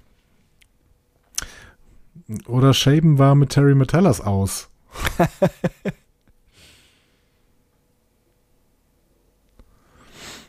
Ja, es ist, Hm. eine, es ist eine witzige, es ist auf jeden Fall eine witzige Koinzidenz. Ob sie uns jetzt weiterbringt, weiß ich nicht so genau. Aber ich, ich fände es ja schön, wenn noch irgendwas passieren würde. Also, ne, ich habe ja eigentlich damit abgeschlossen, dass das passieren könnte. Aber ich fände es schön, wenn noch irgendwas passieren würde, was die erste Staffel irgendwie noch ein bisschen aufwerten würde. Also, die war jetzt nicht kacke, aber sie hat. Sie hat halt irgendwie Schwächen und irgendwie vielleicht mit einem Kniff da noch irgendwas zu erzählen, was das alles nochmal ein bisschen anders aussehen lässt, wäre ja irgendwie ganz geil. Ich finde es alles spannend. Es ist auf jeden Fall eine tolle, eine tolle Meta-Theorie, die, ich, die, die, die ich sehr mag, die wir gerne weiter verfolgen können. Auch wenn ich nicht glaube, dass sie zu einem Ende führt. Aber ähm, ich mag sie sehr. Danke dafür. Sagst du das auch über diese Folge? Ich mag sie sehr.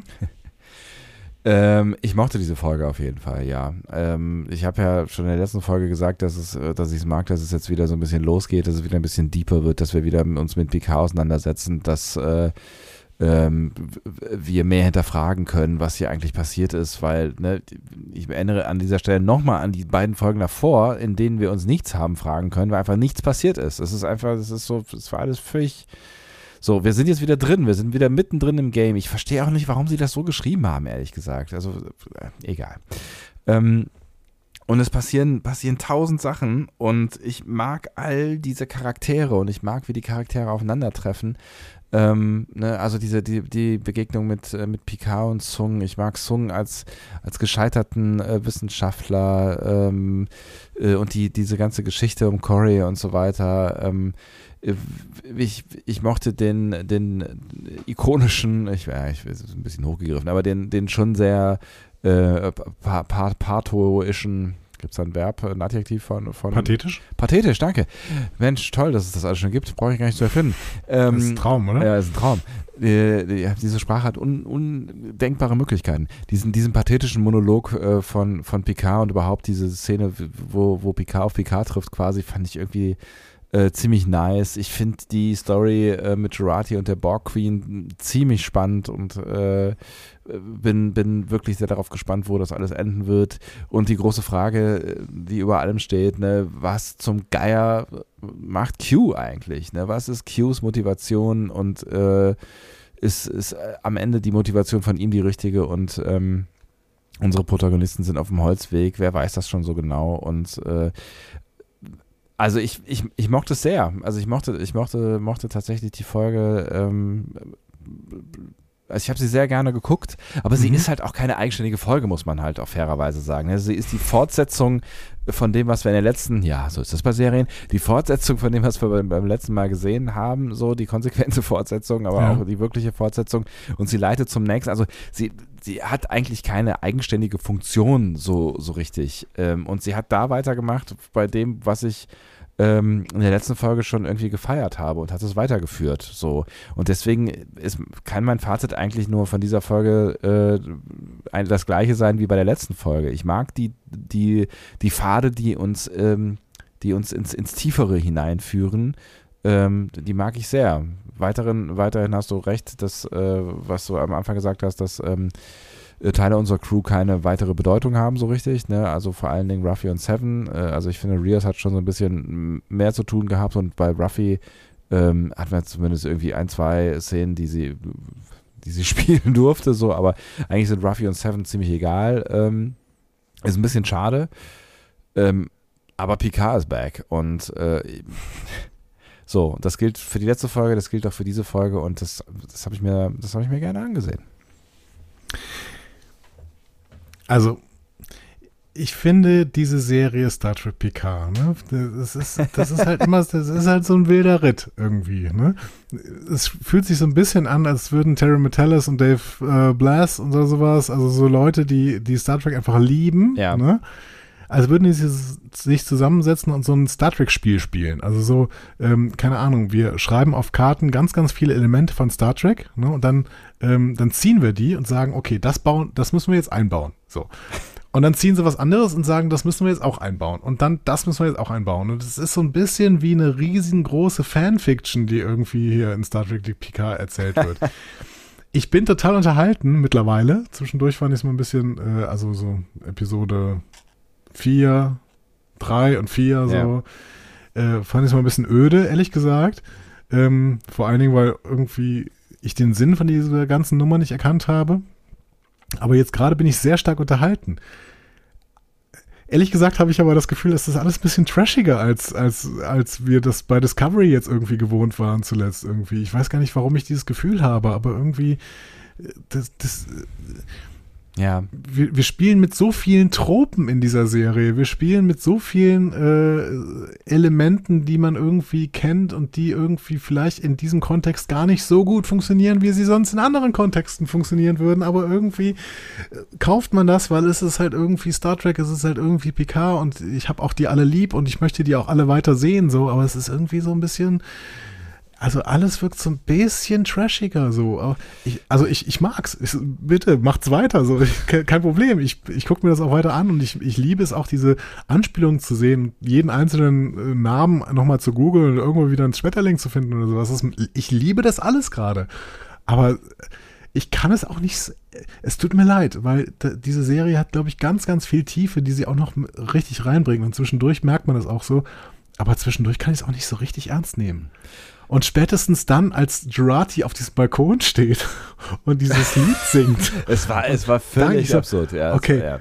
jetzt hat jemand die Musical-Karte gezogen und das ist, also, wo kommt das denn jetzt her? Soll ich das denn noch ernst nehmen? Oder ist das jetzt einfach nur, dass ich, dass ich so ein Lower Decks Gefühl haben soll mit, haha, das machen sie jetzt auch noch, ist ja geil. So, also, es ist, Ja, alles, äh, es ja. ist alles schon so ein bisschen Trash. Zwischendurch war in dieser Episode tatsächlich mal ein bisschen Tiefe drin, als, äh, ähm, als Ruffy tatsächlich auch mal mit äh, Rios über seine wahren Gefühle spricht, zum Beispiel. Ja. Und ähm, es war auch ein bisschen Gef Tiefe bei René drin, wobei mir das dann tatsächlich zu schnell aufgelöst wurde irgendwie. Weiß Ja, es ging schon recht fix, ne? das stimmt schon. Und diese Anspielungen gegenüber Yvette sind natürlich, die haben auch bringen eine gewisse Tiefe mit. Vielleicht. Vielleicht. Man weiß es nicht. Ja, so. ja. Und die Song Story bringt auch eine gewisse Tiefe mit, wobei ich auch ein bisschen das Gefühl hatte, äh, Adams Songs Story ist schon abgehakt und jetzt muss, ähm, jetzt muss Cora noch irgendwie ein bisschen damit klarkommen, wer sie eigentlich ist.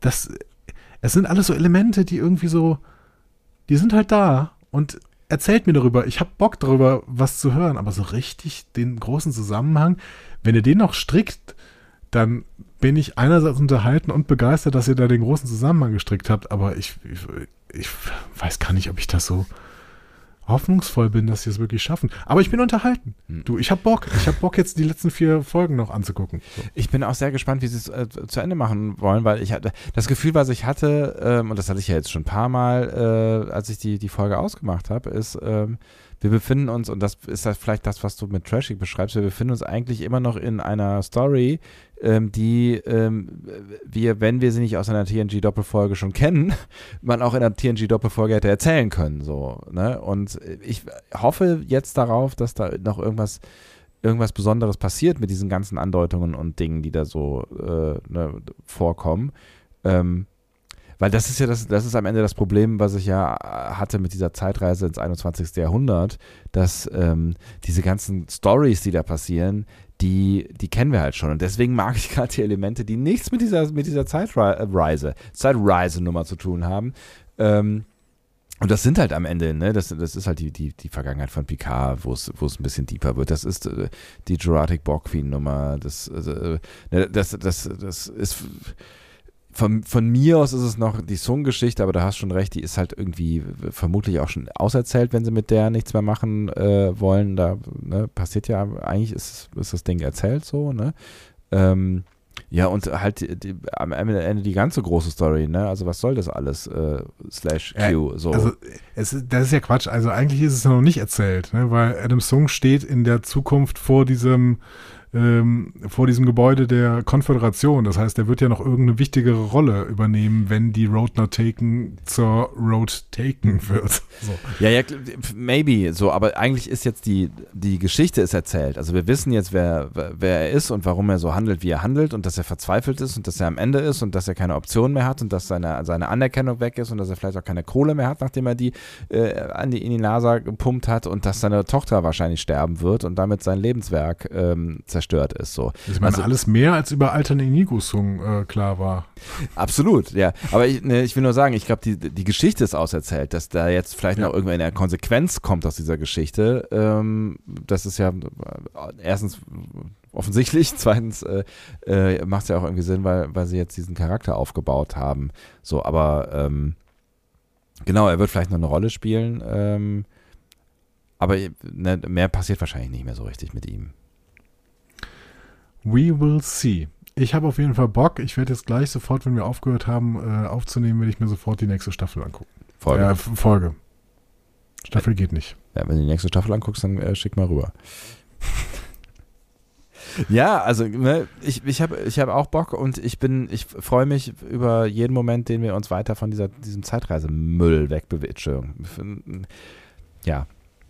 Keine Ahnung. Also ich bin, mich, inter- mich interessiert auch nicht, ob Rios jetzt da bleibt oder nicht oder ob irgendwer was mit Theresa anfängt oder nicht. Also das ist mir alles irgendwie, das ist alles, ist mir alles Wumpe. So. Ich, den, den Rest mag ich. Ja, weiß ich nicht, ob mir das so. Ja, gucken wir mal. Also ich fände es ich fänd's schade um Rios irgendwie, wenn er verschwinden würde, aber ähm, das ist, das ist gerade nicht das, was mich wirklich bewegt in, ähm, in, in diesem Zeitpunkt der Staffel. Wenn der Sebastian jetzt gleich nochmal die äh, verschiedensten Möglichkeiten abspielt, äh, mit denen ihr uns mit, äh, mit uns in Kontakt treten könnt, dann möchte ich nochmal besonders darauf hinweisen, ihr könnt uns Sprachnachrichten per WhatsApp schicken, ähm, denn wir haben ja gesagt, Facebook ist nicht mehr ganz unser Zuhause, aber der Facebook-Konzern, das ist kein Problem. Ja, ne? genau. Also Insta wir Instagram, lieben WhatsApp, Facebook-Konzern. Meta, Meta, ist einfach, Meta, Meta, ist ja. voll unser Ja, Ding. So. ja. Äh, schickt uns mal ein paar WhatsApp-Nachrichten an diese Nummer, die äh, gleich nochmal gesagt wird. Ich kann sie aber auch nochmal sagen. 02201 ukta uk 2 ne? Über T9 müsst ihr das eingeben, ne? Dieses ukta uk ne? Und wenn ihr nicht was Ach. T9 ist, dann googelt das mal. Es gibt einen Wikipedia-Eintrag. 85852 oder so. Egal. Ähm, ihr kriegt das hin. Und äh, WhatsApp-Sprachnachrichten, am besten haben wir beim nächsten Feedback haben wir so viele WhatsApp-Sprachnachrichten, äh, dass ich gar nicht mehr irgendwas vorlesen muss. Weil darum geht es eigentlich. Wir wollen nämlich nicht, dass, äh, dass, dass äh, Andi weiterhin hier irgendwas vorliest. Das ist, Genau, es äh, ist ein Problem. Es das ist ein Problem, wenn ich was vorlesen muss. Ja. Diskussionen zu folgen findet ihr auf discoverypanel.de oder sprecht eine Nachricht auf den Discovery Panel Anrufbeantworter unter 02291 ukta uk 2. Unter der 02291 ukta uk 2 erreicht ihr uns auch per WhatsApp. Außerdem gibt es uns auch bei Instagram unter Discovery Panel, bei Twitter unter Panel Discovery und bei Facebook unter Discovery Podcast. Wir freuen uns über eure Nachrichten und über eure Kommentare. Das haben wir gerade schon klargestellt, glaube ich. Äh, Und insofern können wir den Sack auch zumachen. Ich glaube, es ist alles gesagt, was gesagt äh, werden äh, musste. Und ich bin Close gespannt. the sack. Genau, let's close the sack. Ich bin sehr gespannt, was ihr gerade äh, von all dem haltet ähm, und bin noch mehr gespannt, wie das weitergeht, weil äh, ja, uns hat die Folge ja eigentlich nur Millimeter nach vorne bewegt. So äh, zeitmäßig, ne? Also wenn, wenn wir jetzt so mal die Spielzeit quasi angucken. Zeitmäßig vielleicht ander, anderthalb Stunden oder so. Ja, genau. Ich bin sehr gespannt, äh, wie das alles weitergeht und wie, wie wir das besprechen werden. Das werdet ihr in den nächsten Tagen vermutlich erfahren. Ähm, haltet einfach eure Podcatcher offen. Yeah. Tschö. Tschüss.